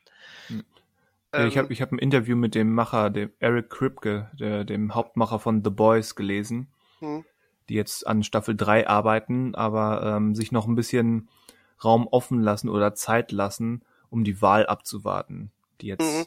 Anfang November losgeht. Was natürlich bei so einer politisch aufgeladenen Serie wie The Boys auch ähm, Sinn macht. Ja. Ja, ja aber 24. 24. Ähm, ich habe nur zwei Staffeln gesehen. Aber das reicht, um das Konzept einmal zu erläutern, ja. oder Christian? Ja. Worum geht's? Worum, worum geht's inhaltlich? Ja, wie du angesagt hast, es geht um Terroristen und Terroristenbekämpfung. Aber der Clou ist, dass eben ähm, diese Staffel hat 24 Folgen, immer, die immer eine Stunde lang sind, Pi mal Daumen, glaube ich. Oder exakt. Ich weiß nicht mehr genau. Ich nehme an. Äh, um einmal kurz einzuhaken, tatsächlich hat, weil die, wir reden hier noch von Anfang 2000er, da hat man Serien fürs Fernsehen entwickelt. Genau, mit, mit äh, Werbeblöcken. Genau. Stimmt, das sind Stunden wurde, inklusive Werbung. Genau, die Werbung ja. wurde tatsächlich mit eingerechnet, sodass in diesem Fall die Werbung das Echtzeitkonzept nicht kaputt gemacht hat. Ja, so das war's. heißt, du hattest wirklich immer genau eine Stunde von der Ausstrahlung her. Das heißt, wenn dann die Werbeblöcke kamen, dann war da irgendwie eine längere Autofahrt oder sowas. Äh, genau. Oder halt, oder halt irgendein klarer Zeitsprung. Genau, und, und ähm, dir, genau, dieser Zeitsprung wurde ja immer schön deutlich gemacht, äh, weil du hattest ja immer diese tickende Uhr quasi als, als Protagonisten dieser Serie. Ne? Ähm, dann ist diese Uhr gewesen, dann ist die Uhr weggegangen, nach der Serie kam die Uhr wieder und es, äh, sie zeigte dir, dass genau die, die Zeit der Werbeunterbrechung quasi vergangen ist. Aber um, um mal, das ist vielleicht jetzt ähm, für zu weit weg, aber amerikanische Wer Werbe Werbungen sind in der Regel kürzer, dafür häufiger als deutsche. Mhm. Genau. Ähm, hat sich der deutsche Markt da angepasst oder wie wurde nein. das geregelt? Nein. nein, also, also sind deutsche Serien damals 65 Minuten lang gewesen? Äh, Komplettausstrahlung dann? Nö, die, ich, also lass mich jetzt nicht lügen, die werden aber, glaube ich, auch genau eine Stunde gegangen sein. Äh, die Werbung war nur anders verteilt, sodass es nicht passte. Ach so. So, so äh, habe ich es jetzt gerade im Hinterkopf zumindest. Es lief auf RTL 2. Mhm. Zumindest die, eine ganze Zeit lang, die, ich glaube bis Staffel 6 oder so lief das definitiv auf RTL 2. Ähm, ich bilde mir ein, es gab wie so Typ, wie so häufig diese zwei großen Werbeblöcke ähm, und die sind dann halt schon zumindest die sind dann so positioniert worden, dass es aber auch da war, wo zumindest dann auch in Amerika die Werbung war. Und die anderen wurden dann einfach ignoriert. Da ist man dann leider, glaube ich, nicht so drauf eingegangen. Ähm, ich habe es damals gesehen, aber falls ich das jetzt, äh, falls ich das falsch in Erinnerung hatte, dann, äh, dann soll sich bitte jemand jetzt wehren. Aber nee, ich glaube, das hat, da haben die sich echt hm. nicht dran gehalten. Das, äh, die Serie war eine Eventserie, aber nicht so eventig, als dass RTL 2 das gesamte, ja. äh, das gesamte Konstrukt ihres äh, Werbe, ihrer Werbeunterbrechungen überarbeitet hätte. ja, das wäre vielleicht auch etwas viel verlangt. Aber du hast ja trotzdem gemerkt, wenn Zeit vergangen ist, diese eingeblendete Uhr, ne? Ja. Deswegen hat die Serie auch auf DVD dann noch funktioniert, weil äh, es immer deutlich gemacht wurde, wo ein Zeitsprung war. Das heißt, alles, was du letztendlich gesehen hast, war immer noch in Echtzeit. Ja. Aber Terrorbekämpfung Terrorbekämpfung. Ja, das ist die inhaltliche Sache. Äh, wie hieß er? Genau, Jack, mit, Jack mit Bauer? Äh, einem, mit, genau, mit einem großartigen Charakter, fand ich, mit so einem Agentencharakter, äh, Jack Bauer von Kiefer Sutherland gespielt. Ähm, der äh, sehr derb teilweise vorging. ja, das, also ich glaube, aus der Erinnerung heraus in Staffel 1 und 2 ging das noch, in Anführungszeichen. Was ich so gehört habe, geht's geht's eben im Schatten der, der Bush- und 9-11 Jahre in den späteren Staffeln wohl ein bisschen rabiater zur Sache. Ähm, 24 konnte nie verbergen, dass es eine Fox-Serie ist. ähm, hm. Was man, was man, äh, es ist, es ist ein bisschen ähm, pau äh, zu pauschal, das so zu sagen, weil die Simpsons sind auch Fox und sind wahrscheinlich mit die größten Fox-Kritiker. Sie sehen Aber den Fox-Kanal. Genau, aber 24 ist nun mal auch nicht die Simpsons. Ähm, ja, du hast schon so einen republikanischen Einfluss äh, oder was gerade was die Haltung gegenüber Folter, Foltereien hm. ähm, angeht, merkt. Ähm, ja, den hat man am Anfang gemerkt. Äh, da, da ging, da habe ich, da, da konnte man das alles noch äh, in den ersten Staffeln als Jack Bauer ist halt ein ziemlicher Badass-Typ ähm, abspeichern. Ähm, es war, es ist interessant. Serie ist, äh, ich habe ja alles geguckt, alles was mit Jack Bauer war. Alles. ähm, alles, was mit Jack Bauer war. Es gab ja noch ähm, eine, eine Ablegerserie, 24 Legacy hieß die, glaube ich. Ähm, die habe ich zwei Folgen geguckt und dann hat die, die hat mich kalt gelassen. ähm, erstmal fehlte einfach Jack Bauer. Mm, es gab keinen adäquaten Ersatz für äh, diesen äh, sehr charismatischen Charakter. Ähm, die Dramaturgie war noch haargenau die gleiche, äh, und das hat schon in der Hauptserie genervt, dass es äh, so wenig Variation teilweise gab. Ähm, und der, der, der, der, die größte Änderung äh, war eigentlich, dass die Uhr nicht mehr gelb, sondern blau war. Also äh, es, äh, es, ist, es ist gemein äh, jetzt, dass ich äh, so ein äh, großes Fazit ziehe nach zwei Folgen, die ich gesehen habe, da ich aber auch nie später gehört habe, dass man diese Serie unbedingt hätte gucken müssen, würde ich jetzt einfach mal behaupten, ich kann ruhigen Gewissens sagen, das war ist, das ist keine brauchbare Serie gewesen mit dem Sternchen. Ich habe sie halt aber auch nicht ganz geguckt. Aber diese ganzen neun Staffeln mit äh, Jack Bauer habe ich gesehen. Acht 24-folgige Staffeln und dann nochmal eine, so ein Serien-Event ähm, mit zwölf Folgen, äh, wo es dann einmal sogar einen zwölf Stunden Zeitsprung tatsächlich gab, ähm, dass man doch noch auf seine 24 Stunden kam. äh, man muss sich zu helfen wissen, Christian. Ja. und ähm, das, das war, das hatte, das hatte schon ziemliche Auf und Abs und ähm, da hast du äh, gemerkt, dass die Macher aber auch ähm, auf Kritik reagiert haben, wenn sie doch mal zu weit gegangen sind. Ähm, richtig stark krass aufgefallen ist mir das äh, bei Staffel 6 und 7. Staffel 6 hat noch, ähm, also vorher stand die Serie schon häufiger mal in der Kritik, dass man zu unreflektiert äh, in ähm, äh, also Folterei als, äh, als ähm, in extremen Situationen angebrachtes Mittel äh, beschreibt. Mhm. Ähm, tatsächlich gab es vorher immer schon wieder so Momente, wo man dachte, oh, jetzt wird zumindest, ähm, jetzt versuchen die Macher mal zumindest äh, zu zeigen, dass das, äh, dass es äh, Konsequenzen hat. Das gab es schon vorher. Ich weiß, dass es irgendwie bei Staffel 4 oder sowas gab, wo er, wo, wo Jack Bauer ähm, ähm, also irgendwie lag da irgendwie äh, der, der Mann von einer Bekannten von ihm irgendwie im Sterben äh, und gleichzeitig lag auch noch ein Terrorist äh, im Sterben und äh, er hat einfach, ohne es überhaupt mit irgendjemand abzusprechen, hat er sich entschieden, diesen Terroristen zu retten, damit er noch irgendwelche äh, äh, Infos aus ihm rausbekommt, hm. was natürlich dann harte Konsequenzen auch hatte. Solche hm. Sachen, da, also da wurde er schon an die Ecke getrieben. Das hast du immer gemerkt.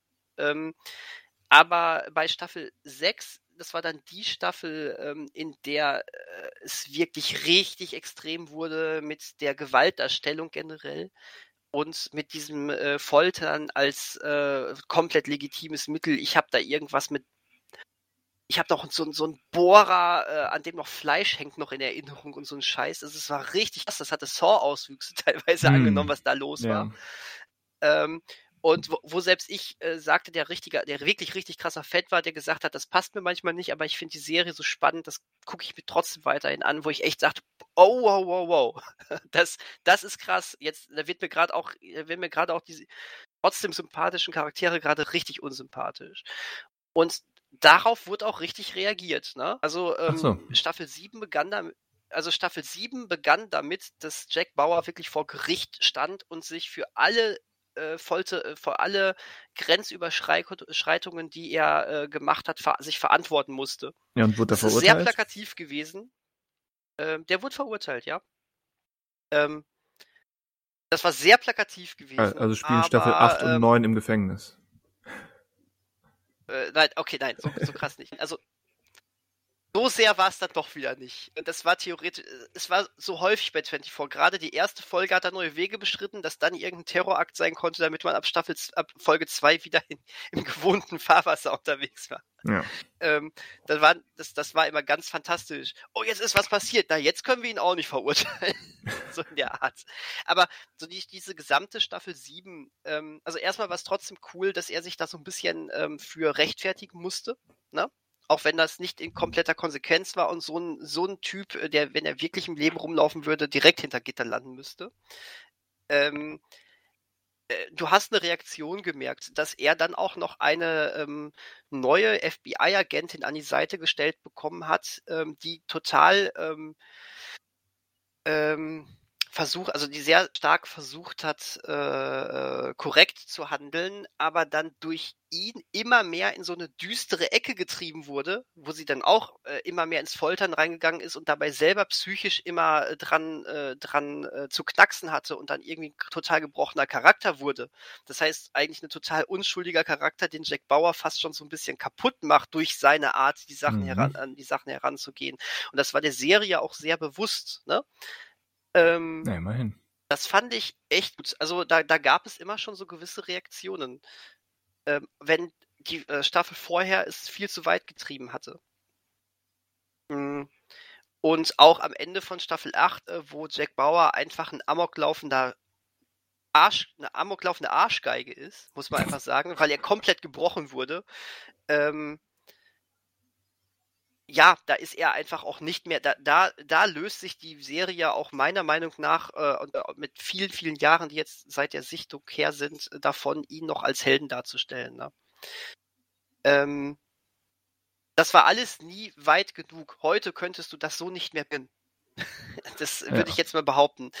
Ähm, und dabei ist Staffel 8 noch gar nicht so wahnsinnig lange her eigentlich. Ähm, aber äh, man kann der Serie jetzt auch, glaube ich, nicht sagen, dass sie, ähm, also sie hat es immer zu weit getrieben damit, mit dieser, mit diesem Unreflektierten, aber sie war nie komplett unreflektiert. Da war, da war schon was zu erkennen. Da war sowas an, äh, gerade sowas wie Staffel 7. Das, das Problem war, dann haben sie es irgendwann, haben sie dann wieder gesagt, jetzt haben wir Narrenfreiheit. Und bei Staffel 8 haben sie es dann irgendwie doch wieder teilweise ähm, teilweise übertrieben damit und dann vergessen, was sie eigentlich Schönes sich aufgebaut haben vorher. Mhm. Ne? Es war nicht durchweg gelungen, aber zu diesem Echtzeitformat, dass das in Serie war, ne, das war was ganz Neues. Ähm, dass es generell diese große Handlung über 24 Folgen an einem Stück gab, das alleine war schon damals. Ja. Heute ist es ja sehr, ne, gang und gäbe. Wo haben wir denn fast noch? Wir haben ja kaum noch äh, irgendwelche seriellen Handlungen, ne? Ähm, heute ist fast immer nur noch da große Bogen, aber das ist 24, das ist irgendwie 24 in Schuld, muss man sagen. Ja gut, aber selbst der große Bogen von heutigen Serien ist ja selten Echtzeit. Genau. Also 24 hat eigentlich hat den Anfang mit diesem großen Bogen gemacht und dann direkt gesagt, jetzt geben wir so richtig an und machen das auch noch in Echtzeit. Und ähm, ich, ähm, ich finde immer, äh, diese, ob es jetzt 24 ist, mit diesem extrem Vorhaben, 24 Stunden in Echtzeit zu bringen, ähm, oder seien es die, ähm, die Filme, ich ähm, muss mir manchmal, selbst wenn ich es gucke, trotzdem noch irgendwie in Gedächtnis rufen, ach ja, das ist ja Echtzeit, das ist ja jetzt was voll Cooles. Ähm, weil man trotzdem irgendwie so, Punkt. genau, weil man, also ich bin trotzdem noch so in meinen typischen Sehgewohnheiten drin, wenn ich mir das anschaue, ähm, dass ich, ähm, dass ich so automatisch denke, oh, jetzt war ein Schnitt, das ist jetzt sicherlich schon einen Tag später. Ach nee, Moment, Moment, das ist ja Echtzeit, ne? Oh, das ist Echtzeit. Das, äh, also, man ist ja so geprägt von diesem Nicht-Zeit. Ähm, mhm. Und gerade nach der hundertsten Folge 24, dann ist diese Uhr, die da das anzeigt, wie viel Uhr wir jetzt gerade haben und dass das hier Echtzeit ist, die ist da ja so, die, die, das ist einfach, das ist die Serie, die ist so. Äh, da, ne? da wurdest du jetzt konditioniert, du brauchst die Uhr, die Ja, genau. genau, das ist äh, so wie der, so wie ein Intro der Serie auch regelmäßig ist. Das kennst du, ja, diese, ja. Äh, diese Uhr, diese tickende Uhr und das ist Splitscreen, das hat 24 ja auch gehabt, dass du ganz viel so dieses mhm. Splitscreen hast, dass du siehst, dass das alles gleichzeitig abläuft. Du hast ja mal ganz viele Handlungsstränge gehabt. Das war dann irgendwann das Stilmittel dieser Serie. Es hat aber bei mir gar nicht mehr dazu äh, geführt, dass ich mich jetzt total äh, gefühlt habe, dass das ja alles in Echtzeit läuft. Ich habe die Serie dann irgendwie doch so konsumiert, als wär's. Also, es hätte keinen Unterschied, wenn da irgendjemand gesagt hätte, ach, das, der, die erste Folge war ja schon von einer Woche her. Okay. Würde ich jetzt so sagen. Aber du hast was Interessantes ähm, an, angesprochen, womit wir zu einer Sonderfunktion gehen können, weil du, du sagtest, so, so ein Schnitt ruft dir dann immer in Erinnerung, was es eigentlich ist oder normalerweise wäre. Da, da, da gibt's ja genau, so eine genau. Unterkategorie, äh, die eben darauf verzichtet. Quasi die, die One-Shot-Filme. Und aus, aus so einer. Was ist denn das? Ein Film, der in einer einzigen Einstellung, und nein, nicht Einstellung, in einer einzigen Aufnahme gedreht wurde oder so tut, als wäre er in einer einzigen Aufnahme gedreht worden, wie zum Beispiel 1917 oder eben äh, der deutsche Victoria, der es eben wirklich in einer einzigen, in einem einzigen Durchgang gemacht hat. Hm. Ausschließen muss man da kurz ähm, direkt Birdman, der zwar auch so tut, als wäre es ähm, ohne Schnitt, der aber mit seiner halbtraumartigen, subjektiven Handlung ähm, Zeit und Raum mehrfach sprengt. Definitiv. Ich erinnere mich auch so an so einen Tag-Nacht-Wechsel, den dieser Film genau. hatte. Hm. Aber äh, 1917 und Victoria. Ja, aber in, in der Regel. Ja, in der Regel. Genau, aber in, in der Regel äh, würde ich jetzt diesen One-Shot-Film dann schon sagen, dass sie äh, in Echtzeit sind. Genau, macht macht Sinn. Gerade gerade wenn man es eben die Regel. wenn man es eben wirklich in einer einzigen in einem einzigen Durchgang macht, ähm, ähm, gibt es ja fast keinen anderen Weg, außer eben man fängt an zu zu tricksen, wie eben bei Birdman. Ähm, aber normalerweise ist ja gar kein führt ja gar keinen Weg dran vorbei, dass es Echtzeit wirkt. Also bei Victoria, wenn mhm. wenn da die junge Frau mit ihren ähm, Berliner Bekanntschaften durchs nächtliche oder frühmorgendliche Berlin zieht, ja, dann ist es eben wirklich ein, ein frühmorgendlicher Zug durch Berlin mit Sonnenaufgang und allem, was dazugehört. Also Echtzeit. Und aber gerade wirkt das für dich? Ja, da wollte ich direkt einhaken, weil es für mich eben nicht so wirkt. Also sowohl 1917 als auch Victoria, ich finde beide gut, aber mit mit dem mhm. mit einem sehr ähnlichen großen Aber dabei, dass ich ab einem gewissen Punkt finde, mhm. dass dieser Zwang, nicht schneiden zu wollen oder zu dürfen, ähm, dem eigentlichen Storytelling im Wege steht. Dass dann nämlich wirklich entweder entweder ähm, rumgetrickst wird. Es gibt ja bei 1917 eine Sequenz, ähm, wo unsere Hauptfigur ähm, kurz ohnmächtig ist, wo dann ähm, eine, eine Stunde Zeit vergeht oder zwei oder drei. Gibt es dann so, so Tricks oder wo eben mit mit ähm, Computereffekten getrickst wird, wenn er dann ähm, in dieser Fluchtsequenz, wenn er aus der Stadt rennt und am Ende in den Fluss springt, da hast du einen Sonnenaufgang von, von zehn Sekunden gefühlt. Hm. Wird dann entweder getrickst. Oder du hast bei Victoria eben Se Sequenzen, ähm, die in, in Anführungszeichen normaler Film ähm, nie so zeigen würde, weil sie ähm, nicht wirklich ökonomisch sind für, für die Handlung, die erzählt wird, für die Figuren, weil es einfach im wahrsten Sinne des Wortes Leerlauf ist, aber du darfst nicht den, den Weg von der Bar zu der Wohnung des einen, da darfst du nicht, nicht schneiden. Da musst du den Weg zeigen, egal wie öde und langweilig und leer er ist. Und äh, für mein Empfinden hatte dieser Film da, da zu wenig Ideen, diese Nichtigkeit ähm, wirklich zu umgehen, weil eben dieser Zwang, ich darf nicht schneiden, ich muss alles echt zeigen, äh, dem im Wege stand. Mhm. Da hat's mich eben rausgerissen, weil, weil die Story nicht mehr funktionierte und weil ich erkannt habe, ähm, wie hier die, die sprichwörtlichen Fäden der Marionetten gezogen wurden. Ja, aber hat, hat, hat diese Art zu drehen trotzdem etwas mit dir gemacht? Hm. Ich weiß, weiß ich, ich weiß nicht, wie ich es wie ich's nennen oder beschreiben soll. Also wenn, wenn diese Filme, diese beiden Filme funktionieren, dann funktioniert das sehr gut. Ich habe, glaube ich, bei 1917 gesagt, ähm, ich hätte mir gerne eine, eine Inszenierungsart wie bei Gravity gewünscht, der auch mehrere sehr lange Sequenzen ohne Schnitt hat, aber wenn es notwendig ist, eben seinen Schnitt setzt. Und bei 1917 habe ich es auch so empfunden, dass, dass die, die Sequenzen im Getümmel, wenn es wirklich intensiv ist, so auf Phone Booth oder eben Buried Niveau, äh, da funktioniert das mit dem One-Shot, mit der einen Einstellung oder mit, mit ohne Schnitt, mit ohne Schnitt, genau. Ähm, da funktioniert das. Aber wenn es dann eben in die ruhigeren Sequenzen geht, wenn, wenn ja, Räumlichkeiten überbrückt werden müssen oder wenn eben zu Tricksen angefangen wird, da fand ich es eher störend. Also mit diesem One-Shot finde ich, äh, das mhm. ist ein Stilelement, was man an den richtigen Stellen einsetzen sollte auch auch beim beim bisher oder beim alten Musterbeispiel für diese Art bei bei Hitchcocks Cocktail für eine Leiche ähm, wirkt es dann doch, obwohl sich dieser Abend mit mit zwei jungen Studenten, die die die Theorie aufgestellt haben oder die die versuchen den perfekten Mord zu begehen, die Intensität erhöht sich schon massiv, aber du erkennst trotzdem, wie hier ähm, getrickst und geschummelt und ähm, sich verbogen wird, um eben diese Illusion aufrechtzuerhalten.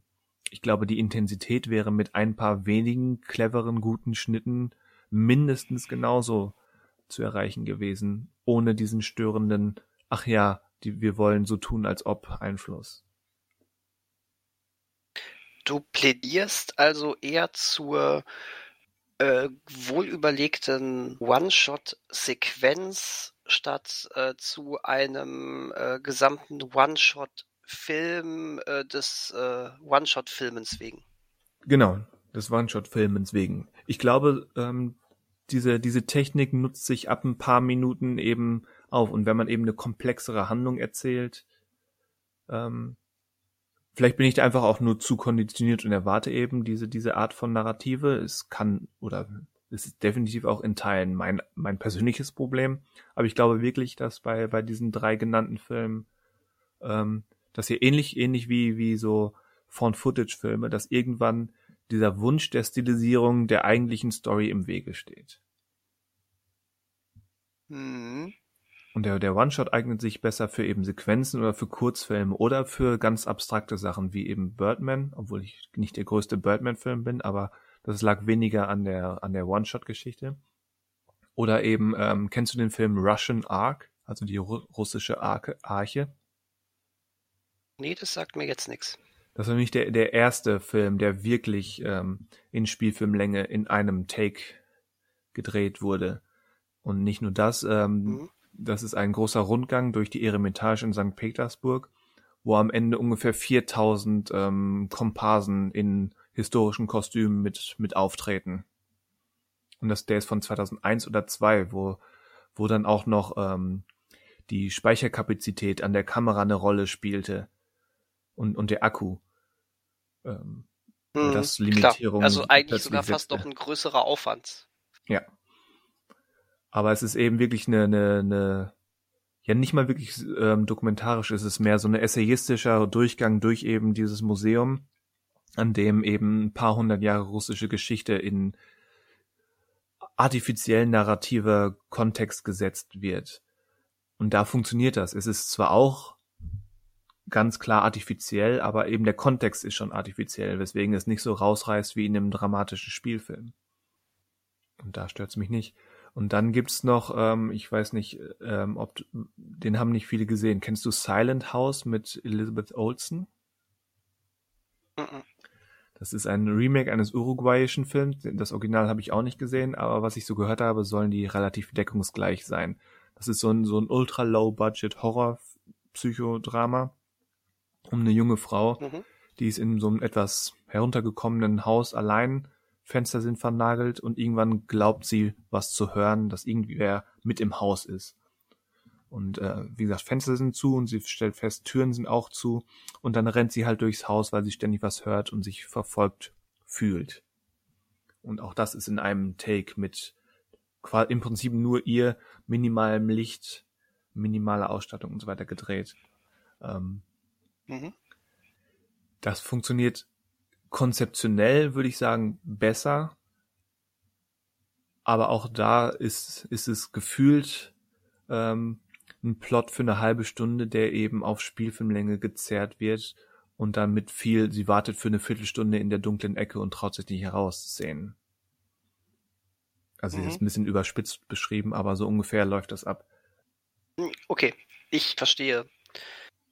Ähm, du bist ja auch gerade gerade beim Horrorfilm bist du natürlich auch auf eine geschickte Inszenierung so ein bisschen angewiesen, ne? Würde ich auch meinen, ja. Ähm, da, klar, es kann seinen Reiz haben, wenn ähm, die Kamera einfach wirklich so subjektiv auf einmal wird, dass man mit dem Charakter sich versteckt und äh, in der Dunkelheit ausharrt dann ist natürlich auch unfassbar wichtig, dass wir ein gutes Sounddesign haben. Ja, so, so, ein, ähm, so ein ähm, Schnitt kann in einem anderen Horrorfilm ja auch eine Erleichterung sein. Je länger du draufhältst, wir haben es ja bei dem Paranormal Activity Film oder so gesehen, je länger das hinausgezögert wird, desto mehr in der Theorie ähm, steigt das Gefahrenpotenzial oder das Spannungspotenzial. Aber irgendwann muss dann auch der Schnitt kommen, würde ich jetzt sagen. Ja, ja, vollkommen richtig. Ich kann ja immer sagen, wie ich 1917 empfunden habe. Ja, bitte.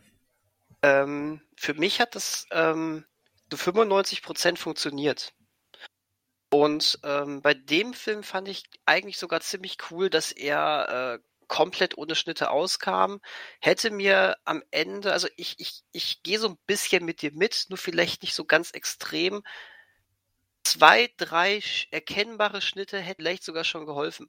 Es gab für mich wenige Augenblicke, wo es, äh, wo das Konzept so ein bisschen ähm, also wo du so eine, wo du gesehen hast, das machen sie jetzt wirklich ganz effektiv, nur damit sie das Konzept einhalten können. Und ich glaube, wenn immer das passiert ähm, und du das als Filmemacher auch merkst, falls du das als Filmemacher merkst, irgendwann ist natürlich auch da einfach der Anspruch da, es einfach zu machen, um es gemacht zu haben.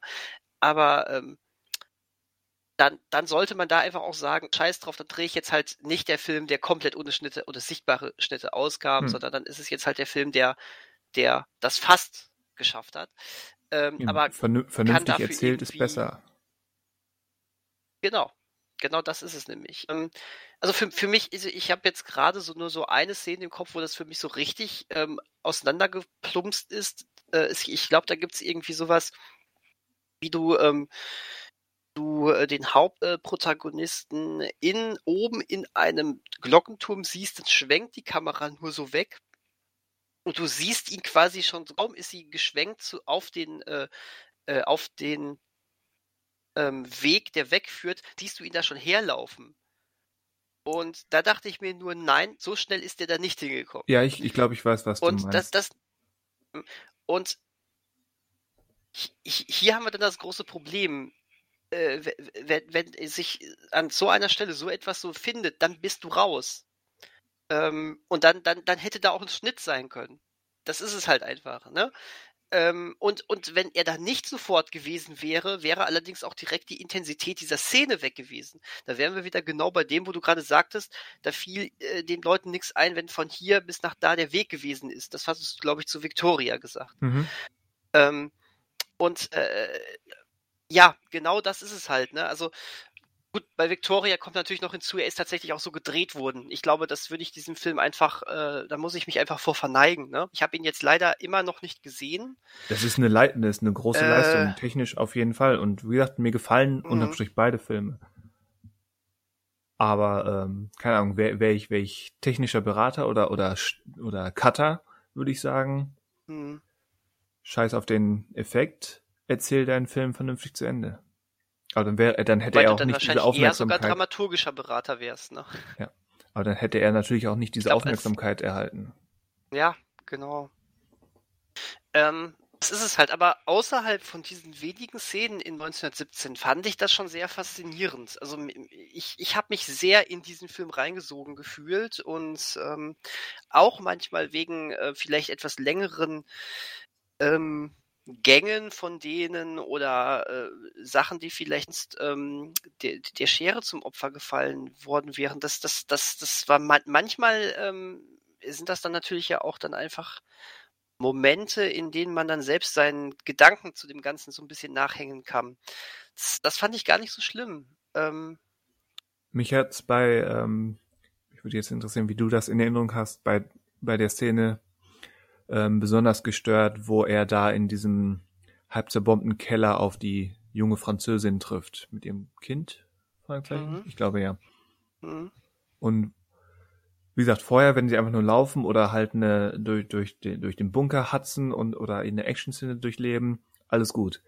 Auch, auch das Laufen war hier meistens okay. Aber in dieser Dialogszene, du hast so gemerkt, wie die, wie die Kamera, und Roger Deakins ist ja eigentlich ein Genie, aber du oder ich habe zumindest sehr gemerkt, wie sich die Kamera hier ähm, bemüht hat, halbwegs klassische ähm, Einstellungen für, für eine Dialogszene reinzukriegen, ohne Schnitt. Da war, war mhm. dann ein, ein Geschwebe und ein Gedrehe und, und eine Vermeidung ja. von, von klaren One-Shot, Gegenshot.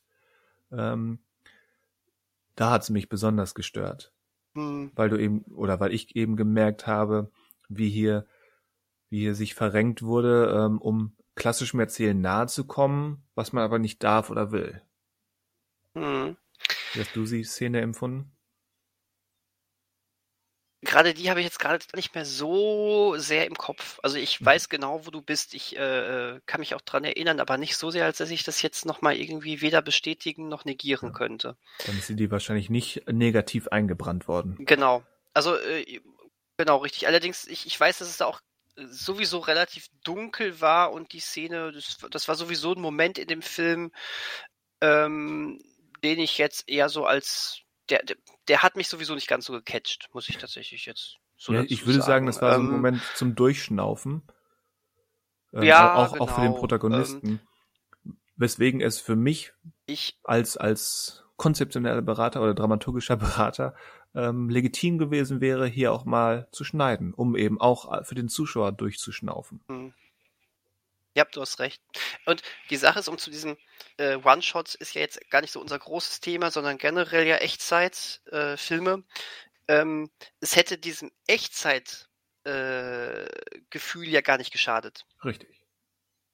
Würde ich jetzt fast schon sagen, auch wenn ich gerade bei 24 was anderes behauptet habe, äh, es lag bei 24 aber auch viel daran, weil du nicht einen Film geguckt hast, äh, den du sowieso am Stück siehst, sondern du hattest 24 Folgen, die gucke ich mir nicht an einem Stück an. Nicht? Ein paar Leute machen das mit Sicherheit. es sind letztendlich ja sogar ohne Werbung trotzdem noch 18 Stunden ungefähr. Ne? Ähm, das heißt, um dieses Echtzeitgefühl zu haben, müsstest du es dir ja wirklich auch an einem Stück angucken. Das machst du bei 24 nicht. Und da du das ja nicht machst, ist es dann sowieso, also äh, hat sich, hat sich das ja sowieso mit diesem richtigen Feeling des, äh, äh, der, der Echtzeit. Ähm, vielleicht ist es auch deswegen, dass ich irgendwann mal irgendwann 24 konsumiert habe, gefühlt, als wäre es ein, ein, ganz normaler Thriller, der nicht in Echtzeit wäre. Ähm, was inhaltlich ganz egal war, weil das einfach sau spannend war. So. Äh, so. Aber wenn, wenn du ähm, wenn du äh, sowas hast wie einen Film wie 1917, ähm, den du sowieso von vorne bis hinten an einem Stück guckst, äh, zumindest sollte das im Idealfall so sein, dann, ähm, dann, dann, dann, dann würde ich jetzt gerade sagen, stören die Schnitte nicht um, äh, also würden diese Schnitte nicht das Echtzeitgefühl äh, sabotieren. Und deswegen ähm, 1917 wäre, also lebte halt davon, dass äh, und ich, das heißt, meine Argumentation baut jetzt darauf auf, dass ich dir komplett recht gebe, Christian. Ähm, hey. Äh, lebt ja davon, dich äh, umso mehr in diese Gefahren und Anspannungsmomente mit reinzuziehen. Aber wie du schon sagtest, das sind dann auch gerade die Momente, in denen man dieses, ähm, wir haben keine Schnitte, auch wirklich dann ausspielen kann und wo dieser Film ja auch am besten funktionierte. Ähm, weswegen ich eigentlich mit dir gehe, mich hätten jetzt in den normalen Dialogen und in den ruhigen Phasen Schnitte überhaupt gar nicht gestört und du hättest trotzdem immer noch das Gefühl, es läuft gerade genau eins zu eins so ab. Ja. Weil, seien wir ehrlich, wir blinzeln auch im richtigen Leben. Genau. Und wie gesagt, ver vergleichst ähm, mit, mit Gravity, der, der auch, der, der nicht Echtzeit ist, aber der eine sehr zeitdeckende Erzählweise hat. Also, wenn der Film. Ist Gravity nicht Echtzeit? Nein. Aber ich würde sagen, die, die Filmhandlung, sie, sie schläft ja auch zwischendurch, obwohl, wie gesagt, in, in 1917 der ist ohnmächtig, ist, kommt vielleicht aufs Gleiche raus. Aber ich würde jetzt schätzen, die Handlung von Gravity, ähm, wie gesagt, der Film ist, ich glaube, sagen wir mal 100 Minuten lang. Und ich würde schätzen, die, die, hm. ähm, da gibt's auch, auch mit, mit an, äh, mit Aussagen bezüglich, wie lange ihre, ihre Sauerstoffversorgung ähm, ähm, reicht. Ich glaube, hm. der, der Weg zu dieser chinesischen Raumstation dann, ähm, ist dann doch ordentlich einkondensiert, weil, weil der, glaube ich, ein paar Stunden dauern würde. Also ich glaube, die Zeit, die für, für die Figur drauf geht, das sind dann doch so sechs, sieben Stunden, glaube ich jetzt. Okay, okay. Mhm. Aber da wurde es halt, da, da du ja schon nachgefragt hast, also oder überrascht warst, ist nicht Echtzeit, ähm, würde ich das als, als ähm, Gelingen des, des Hauptkonzepts dieses Films auslegen dass er eben genau wusste, wie er sich mhm. besonders intensiv und geschickt entfaltet mit den nötigen Schnitten, wenn es drauf ankommt. Dann müsste man eigentlich hm, eigentlich sagen, dieses Echtzeitkonzept ist äh, schon eine wahnsinnig spannende Sache. Ähm, ob jetzt One-Shot im Spielen oder Echtzeit generell, aber ähm, es sollte auch nie über äh, der bestmöglichen Dramaturgie stehen, ne? Nee, das sowieso nicht. Also ähm, Stil oder Präsentationsform sollte nie Handlung oder Dramaturgie beeinflussen.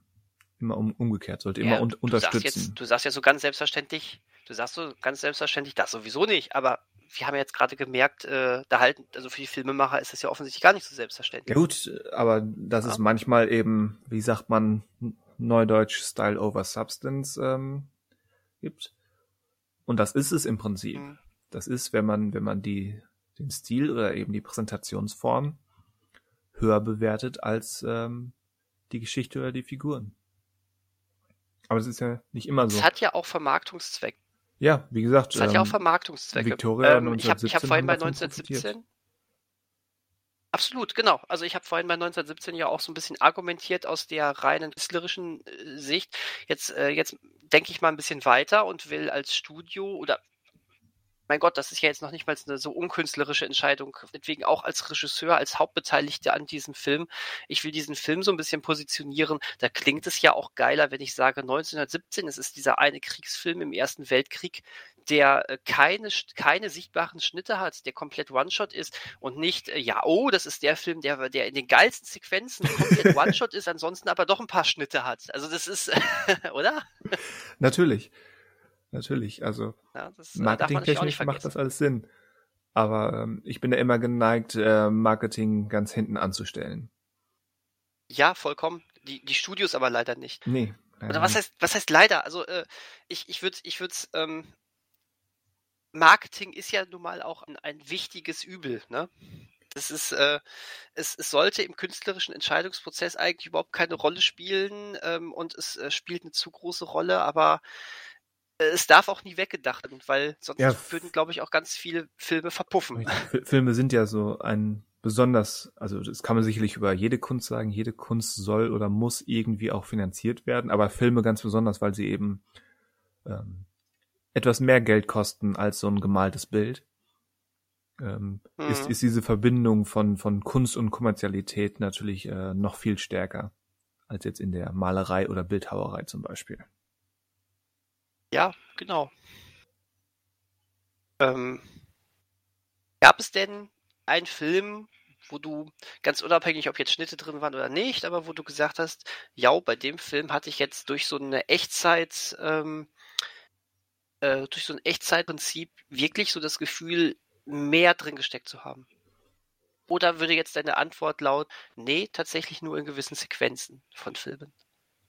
Also ich glaube, bei diesem, wir hatten ja angefangen mit der Theorie, dass das sehr häufig oder gerne bei Thrillern der Fall ist. Und da würde ich sagen, dass hm. das für, für Spannungssequenzen definitiv eher so eine Sequenzensache ist. Aber vergleich das zum hm. Beispiel mit, mit einem auch eher Thriller-artigen Western wie, wie High Noon, 12 Uhr mittags, der ja auch mit seiner hm. fast schon 24-artigen Einsatz der Uhr ähm, immer wieder in Erinnerung ruft, ähm, dass das hier zumindest annähernd Echtzeit ist. Ähm, da, wirkt, da wirkt das schon sehr intensivierend. Aber persönlich würde ich hm. fast sagen, der erfolgreichste, zumindest für mich persönlich, ähm, Einsatz dieses Echtzeitkonzepts ist, und jetzt wird's nischig und ähm, wahrscheinlich kann, können nicht wenige mitreden, aber ähm, der Film Cleo, Mittwoch zwischen fünf und sieben von der Regisseurin Agnes Varda. Mhm. Ähm, Hast du den gesehen? Ich möchte nicht so von vornherein davon ausgehen, dass du ihn nicht gesehen hast. Du bist aber vollkommen zu Recht davon ausgegangen, dass ich nicht gesehen habe. Aber ich wollte dir die Gelegenheit geben. Nicht, nicht einfach urteilen. Jedenfalls, ähm, ja, der, der, der Film ist wie, der, wie der deutsche Untertitel oder auch der Originaltitel ähm, schon vorwegnimmt. Es ist eben diese junge Frau, Cleo, die an einem Mittwoch zwischen 5 Uhr und 7 Uhr durch Paris marschiert. Und das tut sie, weil sie war beim Arzt und wartet auf die Diagnose des Arztes, denn sie glaubt, ähm, sie hat eine schwere Krankheit. Und eben in diesen zwei Stunden des Wartens ähm, hat sie gewisse ähm, Kontakte mit, mit Freunden und Familie und, und versucht sich von diesen Gedanken zu lösen und äh, macht eine neue Begegnung mit einem mit einer anderen Figur, die ähnliches durchmacht. Und es ist wirklich diese zwei Stunden des Ausharrens, dieser Ahnung, was, was, wenn ich wirklich diese schwere Krankheit habe und ähm, was, wenn nicht und so weiter. Und dieses Konzept eben wirklich nur am Leben dieser Person in diesem präzise formulierten Moment teilzunehmen, fand ich in diesem Film sehr, sehr effektiv und ja, auch in, in diesem Echtzeitgefühl, weil man eben wirklich mit ihr mitgeht aber eben auch nur in diesem Bereich. Also der Film behauptet nicht, dass du jetzt wirklich wie die Figur bist. Du bist quasi nur ein Mitgeher in diesem Zeitraum. Das hat mir sehr, sehr gut gefallen Mhm. und ist für mich auch konzeptionell sehr, ähm, sehr geschlossen. Mhm. Aber natürlich Cool. mit, mit Schnitten. Wegnotiert. Ja. Mitschnitten. Kein, kein one Was ja okay ist. Ja. Ja, aber cool. Dann äh, da, äh, großer Tipp, großer Tipp. Und ist doch schön, dass wir hier nicht nur äh, Blockbuster besprechen. Ja, wenn, wenn, Darum wir, geht's ja. wenn wir noch tiefer gehen, oder also Cleo würde ich sogar fast sagen, ist, ist relativ unterhaltsam für so einen französischen Nouvelle Vague-Film. Aber wir können auch ins Ja, noch tiefere Extrem gehen, und zwar in, in die Nouvelle Vague des rumänischen Kinos, ähm, der frühen 2000er mit dem Tod des Herrn Lazarescu. Ähm, mhm. Und da geht es um einen älteren, verarmten Mann, der in, in seiner Wohnung einen Krankheitszwischenfall hat und dann den Notarzt ruft. Und dann geht es eben, Mhm. ähm, ich weiß nicht, hattest du den, den rumänischen vier Monate, drei Wochen, zwei Tage gesehen, dieses Abtreibungsdrama? Also wer, wer, den, Ähm, leider nein. also wer den gesehen hat, weiß ungefähr in, erstens in was für einem Ton sich diese Art von Filme entwickeln und dass die immer so eine politisch und soziale Komponente haben. Und der Tod des Herrn. Lazarescu geht eben auch in die Richtung, dass ähm, rumänische Gesundheits- und, und Krankenhaussystem so ein bisschen, ich sag mal, salopp fortzuführen. Ähm, Weil es eben ewig Okay. lange dauert, bis da Ärzte vor Ort sind und, und wirklich ähm, gefühlte Stunden mit diesem ja, dahinsiechenden alten Herrn in seiner Wohnung verbringst und dann wird er eben ins Krankenhaus gebracht, da ist aber gerade kein Raum frei und dann wartet er da und du siehst nur, wie er quasi vor unseren Augen da verreckt, auf Deutsch gesagt. Und, und dann ist er mal bei einem Arzt und der ist nach, nach zwei Sekunden mit ihm fertig und so weiter. Also äh, da wird dieses, dieses quasi ausgeliefert sein in der Zeit ähm, quasi eingesetzt und, und äh, ja, vorgehalten, damit du wirklich ähm, Okay.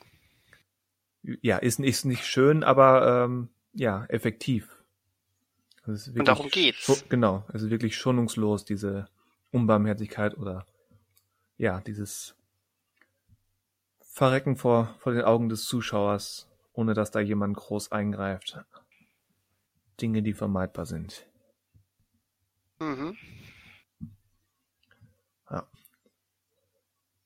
Aber auf dieser tristen Note wollte ich eigentlich nicht enden. ja, aber, es gehört dazu. Und ich Es meine, gehört dazu, grad- muss genannt werden. Gerade äh, so etwas Düsteres ähm, mit dieser Inszenierung äh, hat ja auch so etwas komplett Unmittelbares, dem du dich nicht entziehen kannst. Ne? Ja. Ähm, und ähm, natürlich auch Teil des Konzeptes. Konzept- Ich würde sagen, dann hat es doch wahrscheinlich, um ähm, ganz allgemein nochmal zurückzukommen, dann hat es doch so jemand wie Brian, Brian De Palma gar nicht so falsch gemacht, der bei seinem auf Zeit mit Nicolas Cage die erste Viertelstunde in One-Shot gemacht hat und das Konzept dann, weil es da nicht mehr gepasst hat, aufgegeben hat. ja. So Kann zum man Beispiel. damit vergleichen oder oder mit mit Orson Welles und ähm, im Zeichen des Bösen. Ich würde fast sagen, Mhm. ich würde fast sogar unterstellen, ähm, bei dem hat sich Brian De Palma für seine Intro-Sequenz so ein bisschen inspirieren lassen, weil das ja auch so eine eine der berühmtesten One-Shot-Szenen der Filmgeschichte ist. Mhm. Und bei Touch on Evil, Touch of Evil oder eben im Zeichen des Bösen ist auch die restliche Handlung. Mhm. Ich bin mir jetzt nicht sicher, ob es wirklich Echtzeit ist, aber es ist annähernd Echtzeit Ja, ähm, der, der weitere Fall da mit Charlton Heston als mexikanischer Ermittler unter anderem. Ja, ist auch so ein Warum Casting, nicht? was es heute nicht mehr geben würde. Aber der äh, Film Miguel ist, Vargas. genau. Aber der, der Film ist trotzdem super. Ist halt so ein, so ein, so ein Noir-Krimi. Und äh, Ja. Varg aus dem Wales, werde ich mir merken. ja, sollte man gesehen Ja, haben. Ist, ist ein Klassiker. Ja. Sollten sich jetzt auch alle, die es hören, merken. Ja, ich sag noch einmal, im, im Zeichen Ähm. des Bösen alias Touch of Evil. Von Orson Welles. Genau. Mit Charlton Heston.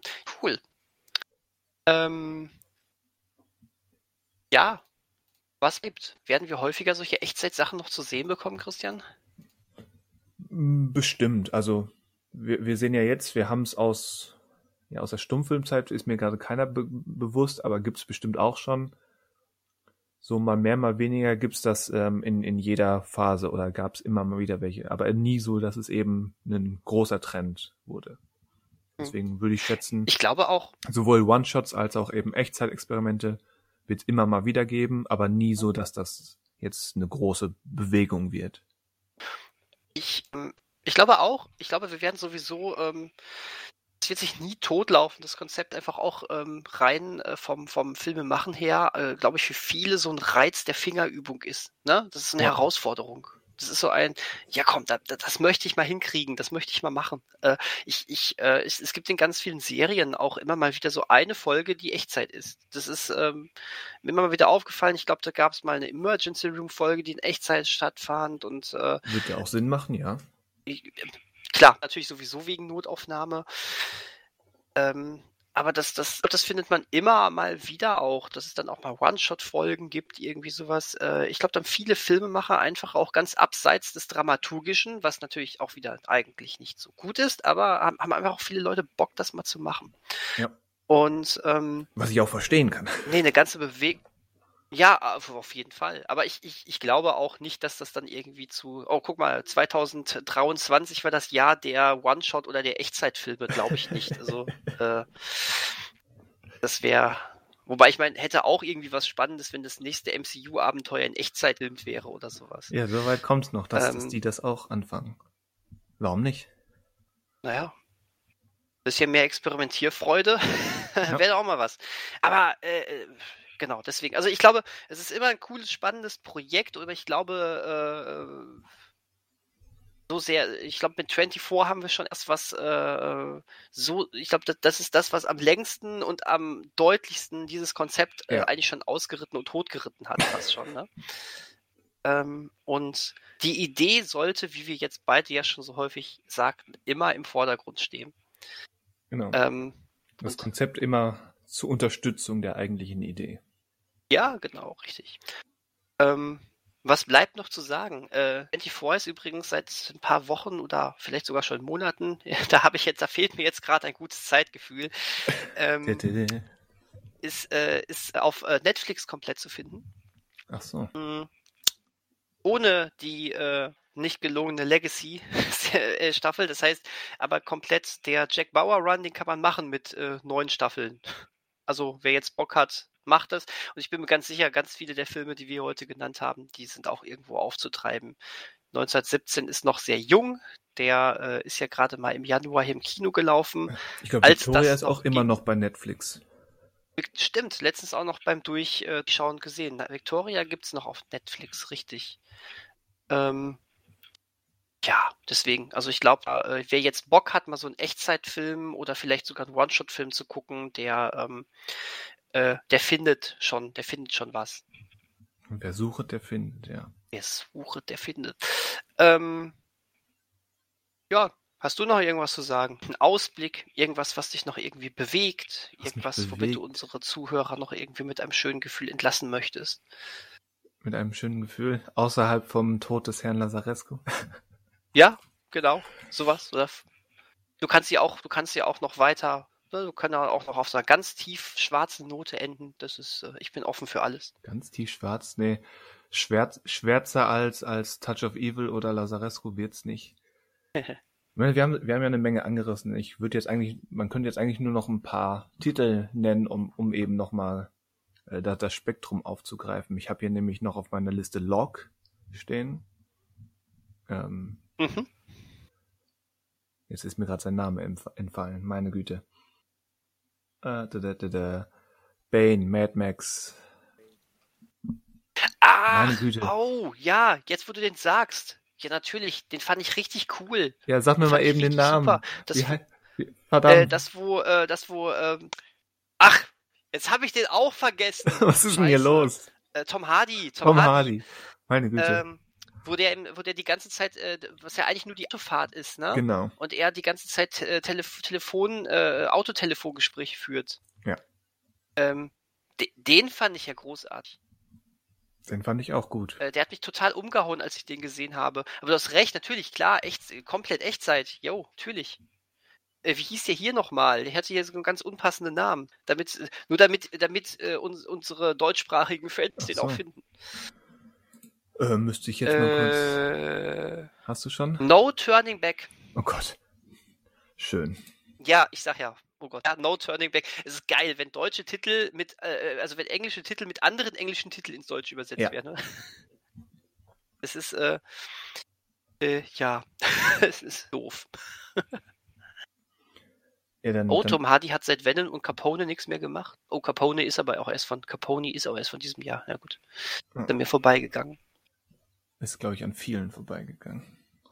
Also an mir auch. Ja. Wie Josh Trank hat einen neuen Film gemacht? Stimmt, der war das. ja. Ja, das ist von Josh Trank. Ja. Ich habe mir gedacht, dass der nochmal, dass der nochmal Bock hat, überhaupt was zu machen. Ich habe ja auch außerdem Genau, noch. No ähm, Turning Back. Oder? Ja. Dann habe ich auch noch, ähm, mir, das Internet hat behauptet, Unfriended, der erste Unfriended wäre auch Echtzeit, was wahrscheinlich sogar Sinn macht. Ähm, weil er eben auch Okay. ein, Des ein Desktop-Film ist, was sich dann in Echtzeit abspielt. Ich habe den zwar gesehen, ich bin mir aber nicht mehr sicher, ob es wirklich Echtzeit ist, aber es ist zumindest wieder sehr zeitdeckend. Also selbst wenn da mal ein bisschen Zeit kondensiert wurde, ist, dürfte die erfahrene Zeit der Figuren nicht viel länger sein als unsere. Was eben dann auch ähnlich wie, ähnlich wie der One-Shot ist dann eben auch der Desktop-Film einfach eine zusätzliche Präsentationsform, die dann gerne mal dazu führt. Aber, aber nicht, nicht, nicht unweigerlich, aber Genau. gerne mal. Äh, wie, wie sieht's denn eigentlich mit sowas wie Lola Rent aus? Aha, habe ich hier auch auf meiner Liste. Ähm, ich würde behaupten, der ist eher drei, drei Variationen, also drei Echtzeit-Szenen zu einer, in einer zusammengeträumten, in Anführungszeichen, Gesamthandlung. Also er ist dreimal Echtzeit. quasi, es, es ist ja, es wird ja geankert durch die Rahmenhandlung, dass das Lola ja, die muss ja für, für ihren Freund Money, Moritz bleibt treu, ähm, Geld auftreiben. Der hat's ja verkackt, der Money. Hm. Und dann spielt sie ja drei Szenarios durch, wie sie an Geld kommt. Mit dem, mit dem Überfall, mit dem Casino und ich weiß nicht mehr genau. Und die jeweiligen Sequenzen sind, glaube ich, zumindest annähernd Echtzeit. Aber durch diese Rahmung entsteht ja nochmal eine, eine höhere Ebene, wie das alles zusammenläuft. Und wäre es Echtzeit, dann müssten wir davon ausgehen, dass sie da, dass sie da in ihrer Wohnung steht und anderthalb Stunden rumsteht und überlegt. Und das, das dürfte eigentlich nicht gewollt sein. Nee, stimmt. da hast du recht. Ähm, ja, noch irgendwas Erwähnenswertes? Noch irgendwas? Ja, eine Menge. Ähm, die Before-Trilogie ist, ist, ähm, ist zumindest sehr, wieder Zeit sehr deckend Inso- und Before Sunset dürfte auch annähernd Echtzeit sein. Ich glaube, die machen einen kleinen Schnitt, wenn es vom Café in, in die Wohnung von Julie Delpy geht. Bin ich mir nicht genau sicher, aber der ist auch annähernd Echtzeit. Und erwähnen möchte ich noch, einfach weil es ein sehr sehenswerter Film ist und äh, weil man nicht jeden Tag Gelegenheit hat, den zu erwähnen, äh, die Zwölf Geschworenen. Der ist nicht ganz Echtzeit, da wird Oh, ein okay. bisschen ähm, kondensiert, aber er, auch dieser ist annähernd Echtzeit, weil er eben diese Situation in diesem geschworenen Raum, wo die eben diskutieren, ob dieser Junge auf der Anklagebank schuldig ist oder nicht. Ähm, ja, Mhm. wie, wie wir schon besprochen haben, dass das wir sind quasi Teil dieses Raumes und, und sehen, wie sich wie sich die Stimmungslage und Auslegungssache dieses dieses Falls, den die da als Geschworene besprechen, nach und nach ähm, verändert, wie wie diskutiert wird, wie Ideen hin und her getragen werden und und ja sich entwickeln. Und das ist, obwohl es eben, wie gesagt, nur annähernd Echtzeit ist, ist es fast eines, eines der besten oder eine der besten Umsetzungen oder Einbindungen von diesem Konzept, Zeit wirklich mit erlebbar zu machen in annähernd Echtzeit oder eben wirklicher Echtzeit. Außerdem ist es ein super Film, Mhm. sollte jeder gesehen haben. Okay. Werde ich mir mal auch schön äh, auf die Agenda schreiben. Alles auf die Liste. Alles auf die Liste. Oh Gott, wann werde ich nur wieder abarbeiten können. Niemals. Niemals. Das ist, das, damit müssen wir uns einfach, das ist, ähm, das ist äh, die schreckliche Wahrheit. Das werden wir niemals können. Weil Das, äh, dafür haben wir nicht die Zeit. Tada. Dafür haben wir nicht die Zeit, weil unser Leben läuft dummerweise auch in Echtzeit ab. Ja. Ja. Jetzt, jetzt, jetzt, landen wir irgendwie. ja, jetzt mache ich noch den, die Abschlussanekdote oder Nostalgiekeule.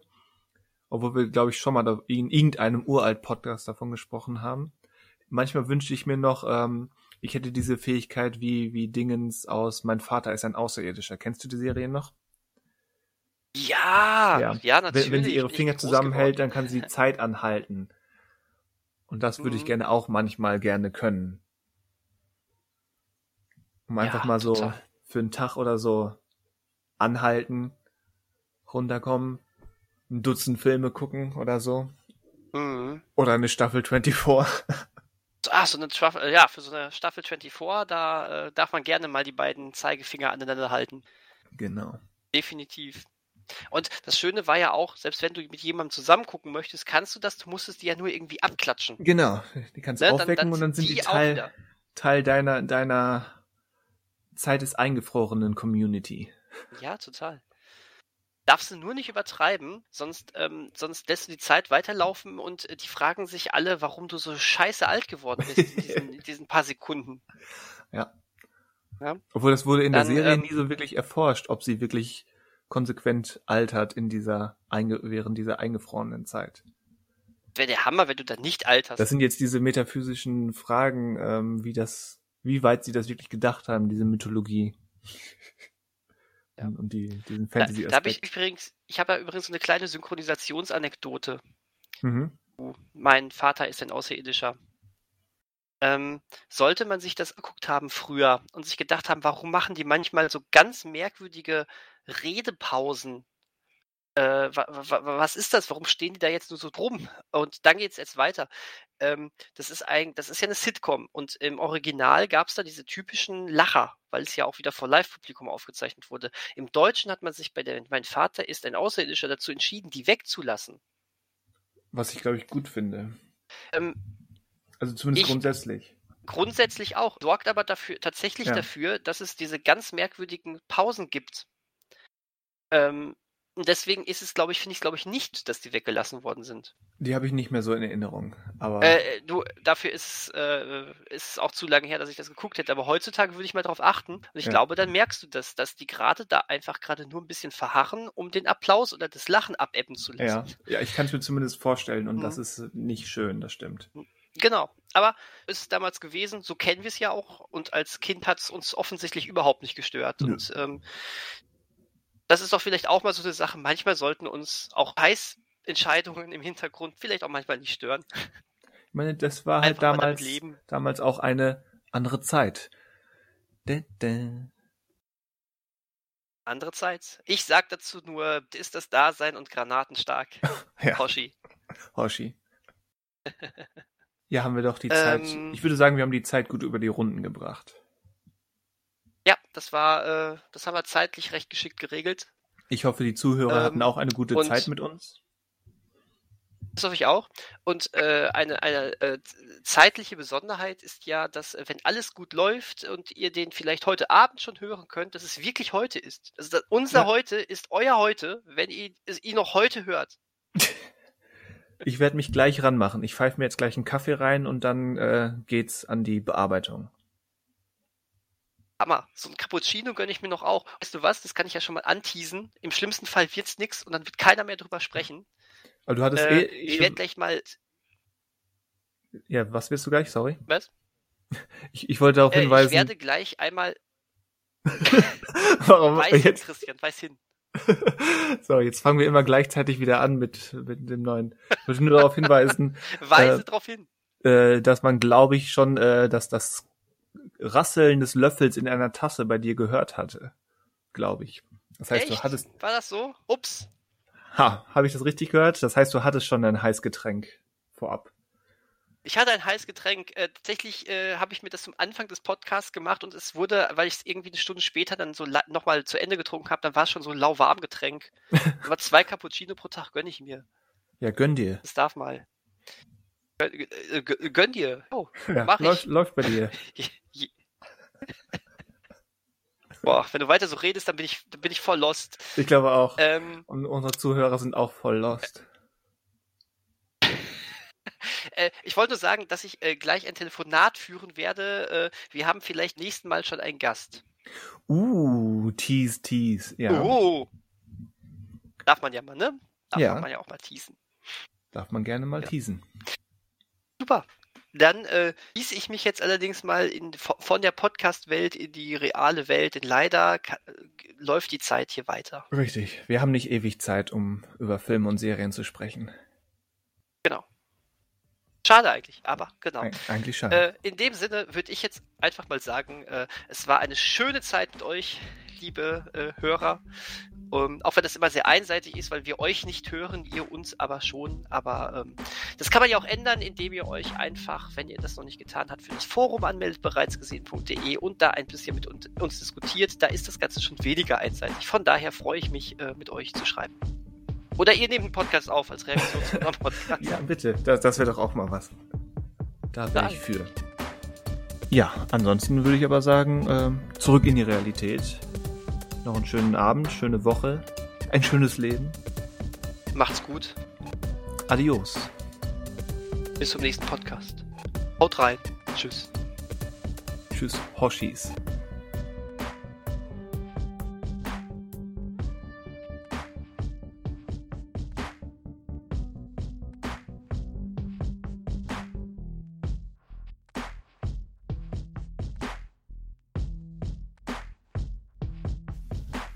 Deinetwegen zu loslegen? Nein, was hast du gerade gesagt? Deinetwegen. Äh, ich, ich, wollte deinetwegen loslegen und das, wollte, das habe ich mir äh, war dann kurz gedacht. davor. genau, wollte, wollte dann kurz davor deinetwegen wo's legen wahrscheinlich sagen. Wo's Warte mal, ich, ich lese auch, ich starte auch mal. Äh, Multitracking, ne? Multitrack, ja. Jedes ja, Mal. Der Fehler. Lilo, Lilo Dallas Multitrack. Das wird auch so ein, so ein Running Gag unseres Podcasts. so, sollte. Sollte. Ja, bis, bis, es, bis es einmal nicht der, der mit, also eine, eine zweite Aufnahme gibt, dann ist meine wahrscheinlich ruiniert. Das ist immer so. Ja, weil wir haben ja die, die Zweitaufnahme noch nie gebraucht. Aber wenn sie mal nicht da ist, dann werden wir sie brauchen. Auf jeden Fall. Das, das, das, das, das ist doch Murphys Gesetz, oder? Ja, die, die Fakten des Lebens. Es ist wie mit der Deutschen Bahn. Wenn, wenn du super pünktlich bist, hat sie Verspätung. Wenn du kurz vor knapp bist, ist sie schon längst weg. Ey, das hat mich, das hat mich durch meine Schul- und Uni-Zeit begleitet. Ne? Ich kann das bestätigen, dass das so ist. Das ist kein, keine Creepypasta oder sowas. Das ist, das gibt, das ist wirklich wahr. Ja. Die Erfahrung habe ich auch äh, gefühlt viel zu oft gemacht. Ja, kenne ich. Und in Carmen gibt es noch so eine schöne Unterführung, die du hergehen musst. Also du parkst auf der einen Seite des Bahnhofs, kannst dann aber nicht zum Bahnhof. Du musst dann erstmal so einen Umweg gehen durch eine Unterführung. Ja, die, die kenne ich. Ja, du kennst das, ne? Richtig, genau, stimmt. Und du glaubst gar nicht, wie häufig ich, weil es noch so voll war, ganz weit weg parken musste und dann auch beim Weg zum Bahnhof dann diesen scheiß Zug gesehen habe. Das ist so häufig passiert und jedes Mal habe ich gesagt, morgen fahre ich eher los, aber natürlich fährst du nicht eher los, wenn man pennen möchte. Mhm. Man ist Student, dann möchte, natürlich möchte man pennen. Ja, und dann, wenn man dann aus welchen Gründen auch immer mal rechtzeitig da ist, ja, dann darfst du noch 10 Minuten extra warten. Ja, Oder 15. so ist es. So ist es. Und genau dann wird es kalt sein und regnen und hageln ja. und blitzen. Alles, was schiefgehen kann, wird schiefgehen. Murphys Gesetz. In diesem Sinne fangen wir an. Fangen wir an.